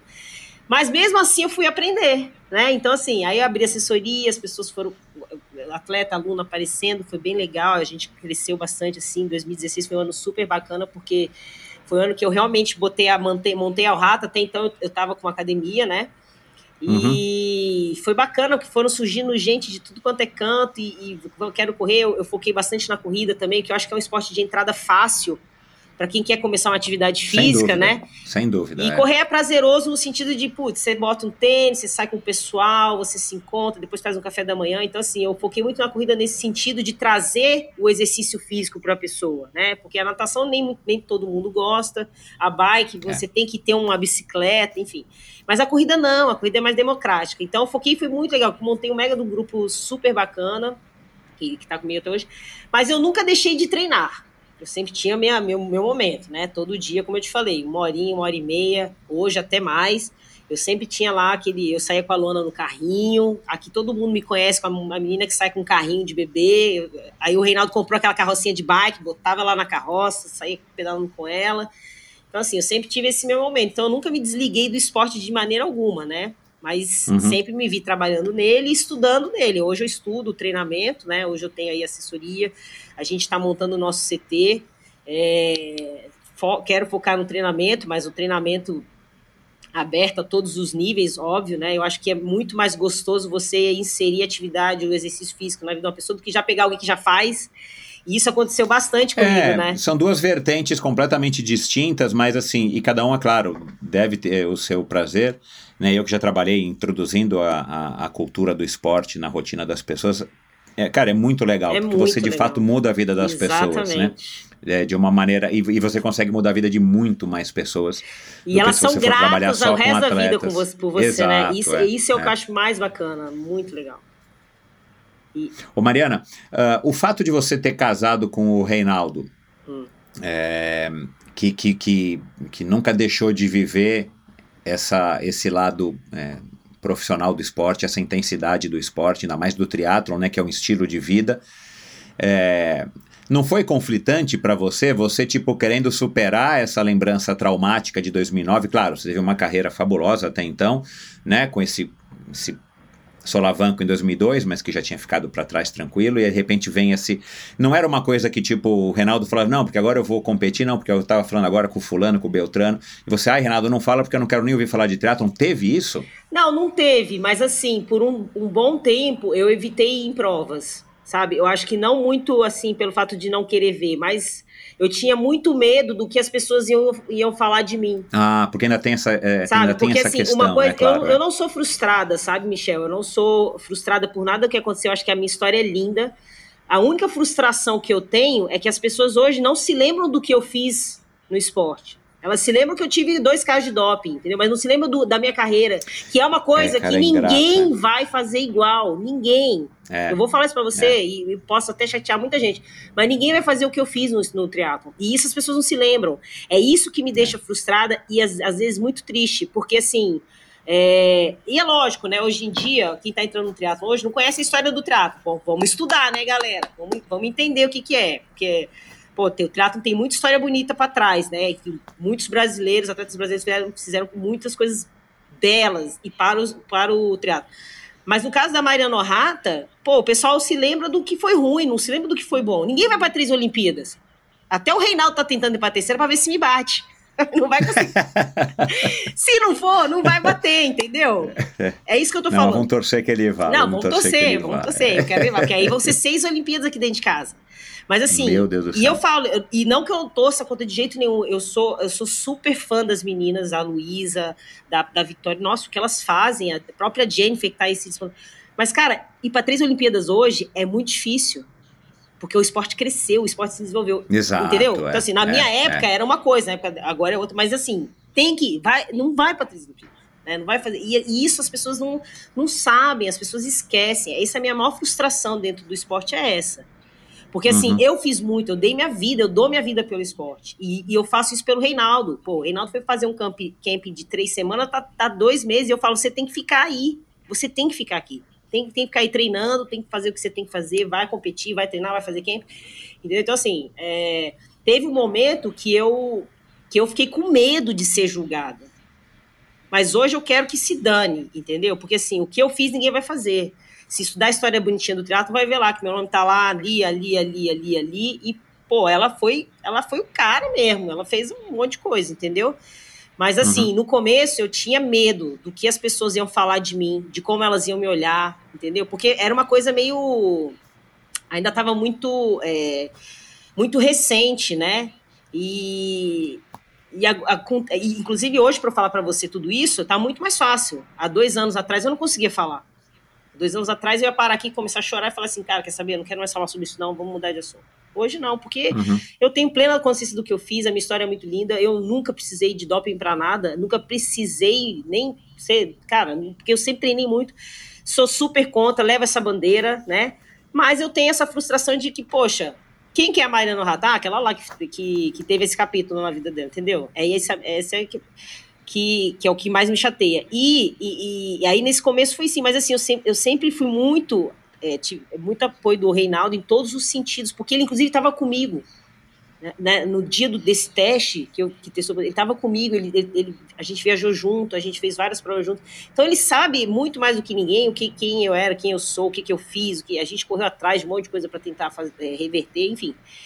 E ele até me levou para Havaí, em 2009 ele foi para Havaí, ele fez Kona, e ele me levou e falou assim: Eu quero que você fique aqui e faça o que você quiser. Eu não, quis nem, eu não queria nem voltar da, de quando, eu queria ficar lá. Não queria nem voltar mais pro Brasil. E, então, assim, eu, eu nunca, nunca tive essa. Ah, eu só evitava de ir porque eu tinha medo do que as pessoas iam falar. Mas eu sempre uhum. fui. A... Qual foi. Qual foi, desculpa, qual foi o, o, o grande aprendizado é, desse golpe em 2009? Já que você hoje já está né, já tá já está pelo menos digerindo melhor essa, essa história. Assim, qual foi a, a, a, lição, tipo, que você aprendeu e que eventualmente até você pode dar aqui como um, como um conselho para pra, as pessoas mais novas? É, o que eu falo. Os atletas é, mais nós novos. somos responsáveis, eu, agora eu falo até como, como atleta, ex-atleta, por tudo que a gente ingere, por tudo que a gente consome, por tudo que a gente faz. Então é da nossa responsabilidade seja voluntária ou involuntariamente, né?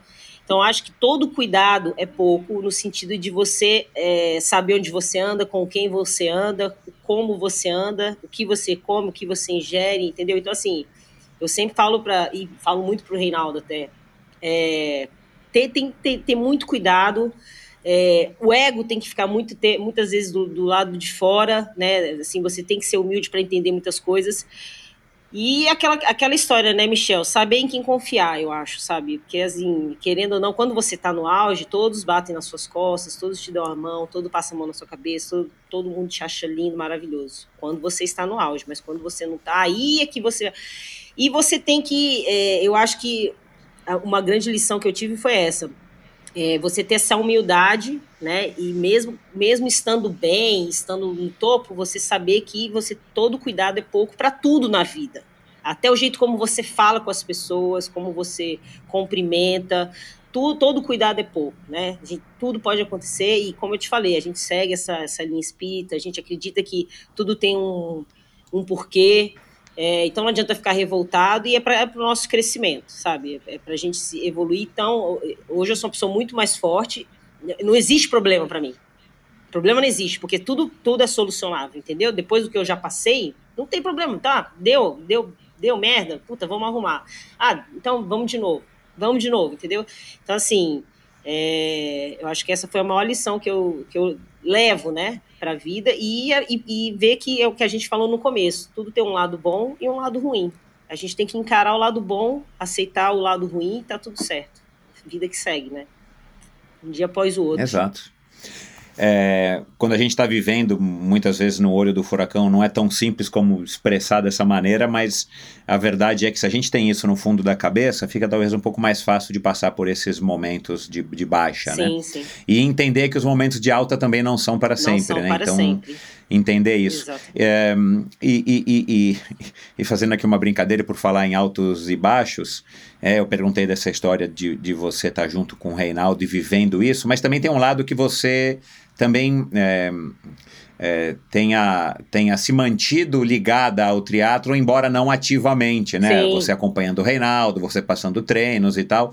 Então também não te deu aquela aquela aquela secura de tipo, meu, me afastei 100% do esporte, não tô nem acessando as redes sociais para ver o que está acontecendo. Então, de alguma maneira, talvez tenha te dado esse desmame gradual do triatlon, né, depois desse trauma que você também talvez não tenha sentido tanto. É. Agora, de 2009 até 2017, quando você voltou para o triatlon e, e, e, participou do Ironman de Floripa e ganhou a tua categoria, que diga-se de passagem, uma categoria competitiva, super competitiva, né? Adorei. É, veio vontade de, né, nesse período aí de 2009 para 2017, aí oito, sete anos, é, dava vontade esporadicamente ou de vez em quando de estar tá voltando, puxa, tô indo vendo o Reinaldo, né, surgiram aí os 70.3 de uma maneira bem legal, que eu acho uma prova bacana, né, intermediária entre o longo e o curto, deu vontade de voltar e você simplesmente falou, não, não vou, não é a hora, é, como é que você também lidou com essa, é, com, na enfim, verdade, essa realidade? É, Michel, eu tive que ficar é, longe do triatlo até pela pena, né,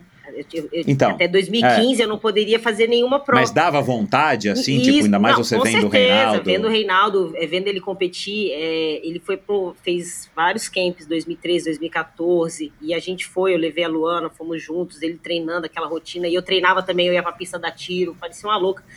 Mas assim, eu tive que. Eu, eu tinha subconscientemente falando que até 2015 eu não poderia fazer nada. Então, eu fiz outras provas. Eu fiz prova de corrida de rua, eu fiz prova de, de é, corrida trail, né? Eu, eu, me enfiava, prova de multisportes, eu fiz corrida de aventura, né? Participei de uma corrida de aventura, uma loucura lá, na, lá em Mogi das, Mogi das Cruzes. Então, assim, eu, eu me envolvi com o esporte de uma outra forma, que não o triatlo, mas eu estava sempre ali, né? Até porque o Reinaldo respira isso diariamente. Aí depois de 2015 é que caiu a ficha. Falou, putz, agora. É... Não me lembro se foi o Rei que falou, ah, agora acabou sua pena, né? E você já pode voltar a competir. Aí eu até fiquei meio assim, né? Mas falei, não, gente, aí eu já estava engatada com a assessoria. Falei, não, não, tem que trabalhar, cuidar da Luana e, e assessoria indo bem, então eu me esqueci. Só que em 2017, a gente. Em 2016, a gente acompanhou um atleta nosso no Ironman. Eu falei, por que ser? Acho que dá para fazer essa prova, hein? E a gente acompanhou ele, assim, era um dia super frio, e ele, a gente, pelo, pelo tracker vendo e tal, falei, cara, e ele foi super bem, ele tinha tido dengue, fez a prova, foi bem, melhorou, foi sub 10, e falei, cara, ah não, acho que vou fazer essa prova que vem, o que, que você acha? Aí ele foi lá e me inscreveu. Aí eu falei, opa, peraí, peraí, você já me inscreveu? Ele, não, te inscrevi, porque daí você não tem que pensar, você tem que ir lá e fazer. E foi super legal, porque foi um ano que, inclusive, ele também fez, E a gente treinou muito junto, então a gente tinha uma rotina. Minha sogra me ajudava, minha mãe me ajudava, a Luana ficava com, ficava com outra, a gente ia pedalar 5 horas, 6 horas. E foi super bacana. Eu falei: olha, se eu pegar essa vaga, se eu for bem em pegar essa vaga para Havaí, cara, eu vou falar para vocês, eu vou dançar o Lula em cima de todas essas mesas que tem aqui. A gente estava até, até no restaurante. E, e, dito e feito, a gente fez Floripa, e assim, aí começa, né? Eu, eu, estudei as minhas adversárias, porque, como você falou, era uma categoria muito forte. 35. Então, uma categoria. 35 é. a 39, eu falei, cara, essa mulherada é muito forte. Nossa, corre para isso, pedala para isso. Eu falei, tô fazendo conta. Mas foi um, uma prova muito legal, porque eu encarei a prova de uma outra forma. Quando você compete como profissional, é uma coisa. Quando você entra no amador ali, que você tá no meio da galera, é outra. E foi uma prova. Eu me lembro que a galera passava comigo, vamos, Mariana, entra aqui, né? Aquela coisa assim, vem comigo, sabe? Tipo assim, oh, tá, tá. E falando que todo mundo tava choveu, fez calor, fez frio. E foi, foi muito gostoso. E eu foi uma prova que encaixei direitinho, nadei bem, pedalei bem, corri bem. E aí eu me lembro que o Ciro falou assim: é, eu saí pra correr, ele falou: você tá seis minutos. Eu falei, quer seis minutos de quem? Como assim? Seis minutos? Aí ele, seis minutos. E aí passavam, não, três, dois. Cara, quando chegou, eu fui a segunda amadora, porque a Cissa tinha ganho, né? A Cissa ganhou esse ano, a, a uhum. o amador. E, pô, ela, ela, ela é super Ironman, né, cara? Eu falei, pô. Super, é, super. Eu cheguei em segundo, menos de dois minutos dela, eu tô ótima. Nossa, eu tô muito bem. Aí foi, foi super legal e consegui a vaga. E fomos para Kona nesse ano também, foi nossa, foi muito bacana. Kona também é uma prova que só, só faltava ela no meu currículo e eu consegui fechar aí com essa, com essa prova. Foi bem, foi bem legal. Foi bem legal. E 2018? É, 2018. Aí você já, aí, aí você já, é. tipo, não, já fiz Kona, já... Você tinha feito Floripa em 2009, que foi uma experiência ok, porque você quis voltar, né? É. Tô supondo aqui. É, na verdade, né? fiz 2009 porque é, tinha acabado o ciclo olímpico, e aí eu entrei o ano já treinando para Ironman, para fazer Floripa. A tua ideia, ah, mas a tua ideia era de eventualmente migrar para as provas longas? Ai, ou cara, você ainda não, não, não tinha não definido? Não tinha essa ideia, eu não tinha. Até porque o Floripa eu sofri tanto, cara, 2009, que eu falei, nunca mais eu faço esse treco. Você... Ah, foi traumatizante. Foi, foi. Eu fui top 10, eu fui oitava, mas assim, eu, nossa, eu não gosto nem de lembrar. Mas aí, 2017 foi, foi, foi bem legal. Só que a assessoria estava crescendo muito. Então, 2018, inclusive, foi quando você me ligou: vamos fazer, vamos gravar. Eu estava até sem voz eu comecei a colocar o pessoal para fazer triatlo aqui em São Carlos, né? Era uma, é uma provinha que o SESC faz todo ano, e 200 na piscina, 10 de pedal e 2 de corrida. E eu comecei a juntar uma galerinha iniciante para fazer. Eu falei, não, agora eu vou focar nisso, vou botar esse povo tudo para fazer triatlo agora. E, e, todo ano tem, né? Então teve 2018, 2019, aí 2020 ia ter, não teve por conta da pandemia. Então aí eu foquei mais na, na, na, na assessoria e foi quando a gente pegou a academia aqui. 2017, né? A gente quando conseguiu levar 2017 treino e academia, mas 2018 eu foquei mais na, na parte é, empresária, é assessoria e academia, né? Porque aí eu tive que dar uma certa. É, é, academia ou era já esse box de crossfit? Não, na verdade é uma academia que tem crossfit, natação, ah, tá. infantil, adulto e hidroginástica e tenho também o, o treinamento funcional para quem não é muito fã. Só que assim, o crossfit é uma marca, né? Então. É, Isso é a gente usava, o CrossFit agora é cross training, né? Tanto que é o CT agora. Mas eu, eu foquei mais a, na, do lado empresarial. Pô, agora eu preciso dar uma olhada nisso tudo, né? É, dar mais atenção a, a, a, tudo crescendo, enfim. Você estudou para se tornar uma empresária De ou as coisas foram acontecendo? Nenhum. A gente está aprendendo até hoje, Michel. Eu e o Reinaldo, a gente está aprendendo. O Reinaldo ainda, ainda é mais safo que eu, né? né? Para esse lado mais empresarial, tanto que ele é o financeiro da coisa. Mas a gente, no começo, a gente apanhou bastante. Muito, muito, muito, muito. A gente tinha sócios e, nossa, é uma longa história. Mas a gente está aprendendo ainda. Até hoje, a gente hoje a gente sabe lidar mais. Eu, eu, eu sou mais da linha de frente, então eu lido mais com o povo lá, com. O dia a dia. Dia a dia né? com a equipe, tá na... com o pai, uhum. com mãe, com, com os professores. O Reinaldo fica mais aqui na parte, né, computador, financeiro e tal. Mas assim, a gente aprende diariamente. É diário. Só que é, a sorte é que a gente tem uma equipe super legal, pessoas que realmente conhecem. Por exemplo, a nossa coordenadora da natação é uma pessoa de 100, tá com a gente desde o começo, então ela mexe com aquilo. É, a gente tem uma gerente que também já trabalhava em academia, então ela ajudou muito a gente no começo, né? E até hoje ela, ela, ela faz, ela acontece só chega na nossa, na, na, gente quando o pepino é muito grande, assim. Exato, é. Explodiu é. a bomba, agora, ixi, agora vai Mariana e Reinaldo resolver. Vai Mariana primeiro, depois Reinaldo, entendeu? Ô Mariana, você pelo jeito gosta também, né, desse, desse, desse dinamismo, né, dessa... É, é, pela tua característica, Sim. né, cara? Sempre tá resolvendo alguma coisa para você também não ficar parada, né? Com, com, essa energia que você ainda não, tem. Não, eu sou muito é prática, é... muito prática. Então, assim, tem que fazer, vamos. Tem que comprar galão de tinta, tô indo lá. Tem que, vou lá, tem, vou lá. Assim, tudo, sabe? Eu, quero, eu, eu gosto que as coisas aconteçam para ontem. Às vezes eu até tenho que dar uma desacelerada e falar, não, peraí, gente, vamos pensar aqui com calma. Porque aí é o meu equilíbrio, é o Reinaldo. Não, Mariana, senta aqui, vamos, vamos conversar. Aí ele me explica no papel, ele desenha. Ah, então beleza, Sei. então vamos resolver, tá bom, outra forma. E outras coisas não. Enquanto o Reinaldo tá pensando, eu já fiz. Entendeu? Tipo assim, não, tem. Vamos resolver. Tá, pum.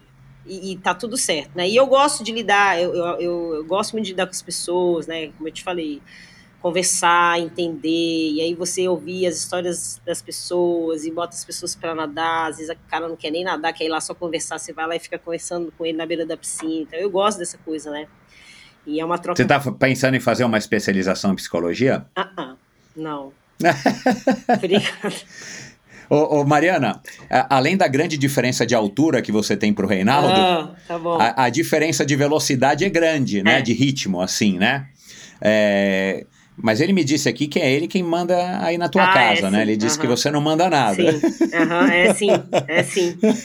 Deixa aí. Como é que é essa dinâmica, cara? Porque assim, cara, o, o, o, o, o Reinaldo tem esse perfil que eu acho que já é conhecido, que ele é, ele é, ele é mais para um Leandro do que, né, do que para um Ele só não medita, né? ele dorme, né? Mas ele é, ele é bem isso aí.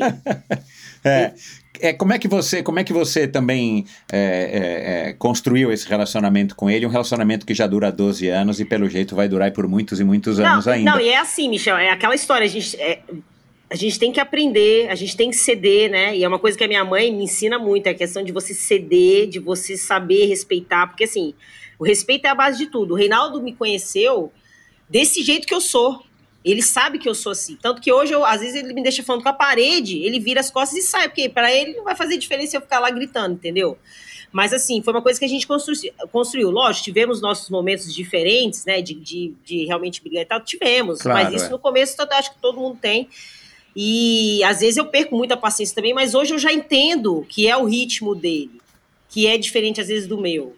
Entendeu? E aí a gente vai, vai levando. A Luana, graças a Deus, ela é pro meu lado. Então são dois contra um. então ele tá. Então, mais ainda, de, Coitado sabendo disso, ele fica mais quieto ainda, entendeu? Então ele fala. Eu sei por que, que ele tá passando três é. meses na Europa, eu já entendi. Exatamente isso. Tipo assim. É, mas é aquela história, a gente vai aprendendo também a lidar com, com as diferenças, né? E eu acho que o que ajudou muito foi a questão do Reinaldo ser uma pessoa muito calma, que, que conversa, né? Em vez de. Porque se fosse uma pessoa do, do mesmo mesma energia que eu, de repente, não tinha dado muito certo. Né? Exato. Né? É, de repente, é. e aí existe a questão do realmente do equilíbrio. Né? Eu grito, grito, uhum. grito, ele vira as costas, sai e deixa gritando sozinha. É, uhum. E às vezes ele tá nervoso, e eu sei que quando ele tá nervoso, ele realmente muda, e deixa ele sozinho lá, deixa ele com os nervos dele, gritando, tá tudo certo, entendeu? Então, assim, mas foi uma construção, né? E eu acho que isso é, é, é o que forma a base para hoje a gente viver numa harmonia né? Pelo menos por enquanto, boa, né? Mas assim, pelo menos eu tenho a Luana do meu lado. Ela é tão pior quanto eu sou, viu? ô, ô, Mariana, e isso também é um desafio legal, é. não é? Assim, eu, eu acho isso uma coisa tão bacana, cara, de você ter que acordar todos os dias com aquela mesma pessoa, naquela mesma vida, e você ter que passar por aquele dia da melhor maneira possível, mantendo aquele, aquela relação, enfim, o respeito. É. Acaba sendo um desafio legal e um grande aprendizado, né? Sim. Eu não sou espírita, mas eu conheço um pouco aí dessa, dessa doutrina, eu acho que tem, tem muito disso, né? Você passar por aquelas coisas e a hora que você olha, né? Eu, eu já estou aí com quase 10 anos do meu segundo casamento, cara, você fala assim, pô, eu estou conseguindo, né, manter alguma coisa. É uma construção, é uma né, de uma, sei lá, de uma carreira, que é um casamento, é. né? Você, você construindo um lar harmonioso com, com alguém, né? Então também acho que combina com o teu estilo aqui, né, ouvindo aqui essa conversa. A gente já está no finalzinho, e, e, e eu tenho aqui agora uma brincadeira para fazer com você daquelas cinco perguntas, normalmente eu faço aí com alguns convidados, para que você responda da, da maneira mais rápida, com a, com a, primeira coisa que vier à cabeça. Mas antes eu queria te perguntar uma coisa. É. É, você tem aí na, na, na, tua listinha aí e tal, na tua agenda, é, um, uma, um objetivo assim esportivo que você gostaria ainda de realizar? Que eu imagino que seja no triatlon, não sei. Mas assim, tem alguma coisa que você já conversou com o Reinaldo, tipo, meu, vamos fazer isso um dia que der, um dia que o Reinaldo se aposentar, ou tem alguma coisa ou o esporte para você hoje está tão nessa, nessa, nessa rotina do dia a dia do trabalho, do, né, da academia, do CT, né? como é que tá isso para você, falando do ponto de vista pessoal, da Mariana mesmo? Não, eu sempre tenho vontade de fazer alguma coisa diferente, né, Michel? E assim, a maturidade ela vem com a idade, né? Então, por exemplo, hoje eu saio para correr duas horas, nossa, eu acho uma delícia. Você vai, vai, naquele seu pacezinho e tal. Sabe? Então, assim, eu aí, é, e vendo essas histórias aí de, de provas mais longas, de provas mais é, extremes, né? As provas extremes, eu gostaria muito de fazer uma extreme, por exemplo. Eu acho que quanto mais difícil, mais legal, né? E, e pra gente que, por exemplo, no meu caso que já fiz Kona, é, já, já fiz Olimpíada, de repente uma prova extrema dessas aí, um, um nada no, no escuro, pedala montanha. O Patagon Man. É, um negócio assim seria interessante. Eu tenho essa curiosidade, não que eu vá fazer, mas eu tenho bastante curiosidade porque deve ser uma delícia, né? É, eu tenho essa impressão também. Deve é. ser muito gostoso. É, eu estava querendo correr a, a, a, Oh, meu Deus, agora me fugiu a palavra. É o cruce. É o cruce. Eu queria correr porque, pô, você fica lá três dias correndo, você não sabe onde você vai parar, um frio, calor, aí você dorme lá. Então, assim, eu, eu, eu tô com bastante vontade de fazer essas coisas meio diferentes, assim, né? E Legal. quem sabe, né? Vamos ver. Vamos esperar primeiro o Reinaldo acabar com essa história de Olimpíada aí. E aí, quem sabe, ele, até ele me acompanha. Acho que ele não vai querer, não, né? Pro dia que ele é. Mas. não, é, porque se vocês conseguirem formar uma dupla, Uh, até uma dupla no, no El Cruce, né? Acho que tem categoria dupla. Tem. Uh, ou participar de uma prova extreme, enfim, também fica mais legal ainda, né? Porque acaba sendo umas férias onde vocês vão estar completamente sim, sem compromisso sim. esportivo e tem essa questão da experiência, do né? Desafio, é, né? Do desafio. É. Agora, antes da gente entrar na, na, reta final aí das perguntas, você você tá lidando bem? Aí você já fez 40, já tá nos seus 42. Para você tá, tá tudo ok? É, de novo, Não. né? A gente vai falar ainda do segredo da sua beleza, mas você falou de dores, você falou aí de, de lesões, é, mas é claro que você, apesar de ter essa energia que dá para sentir aqui através da internet, você já não tem mais aquela energia que você Com tinha certeza. quando você tinha 20. Com certeza. Né? É. Isso não é, não é desmérito, é. né? É um processo, é um processo da nossa evolução. Normal, é. Normal. Mas você, você vem lidando bem com isso ou você vira e mexe ainda tem essas frustrações, tipo, puxa, se eu, se, eu já corri esse percurso aqui para tanto, né? Nossa, Não, que, a gente, você eu tem sempre, esses eu momentos? sempre me comparo, né? É óbvio, sempre. Pô, já fiz um mil, sei lá, já fiz uma série de 800 para 3 minutos, caiu 800, entendeu? Já, mas eu, eu entendo que não é mais isso, né? E, e, assim, eu entendo também que eu já, já abusei muito do meu corpo, né, Michel? Foram anos batendo, batendo, batendo. Então hoje eu sei que, que o corpo começa a gritar, é dor aqui, é dor ali, então eu tenho que policiar. Mas assim, eu acho que tudo tá na cabeça, sabe? Eu tenho 42 anos, mas pô, se eu pegar e sair com a Luana pra ir numa festinha dela lá, eu vou me divertir tanto quanto, né? Tanto que ela morre de vergonha.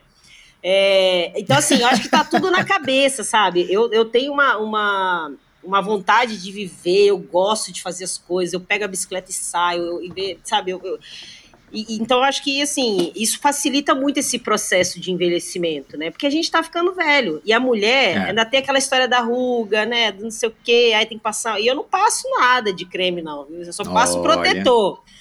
Eu acho que o segredo tá no vinho, entendeu? O vinho te deixa Ó, muito. pronto, pronto, olha lá, pronto, revelamos, Se você quer revelamos. dizer o segredo, tá no vinho. Mas assim, é, eu acho que tá muito na cabeça. E a gente tem que entender que é um processo natural que vai acontecer. Lógico, ah, o corpo muda, fica mais difícil de você perder um quilinho aqui. perder- Cara, e aí é- são sacrifícios que você tem que fazer, né? Escolhas que você tem que. Você fez a escolha, então você tem que passar por isso.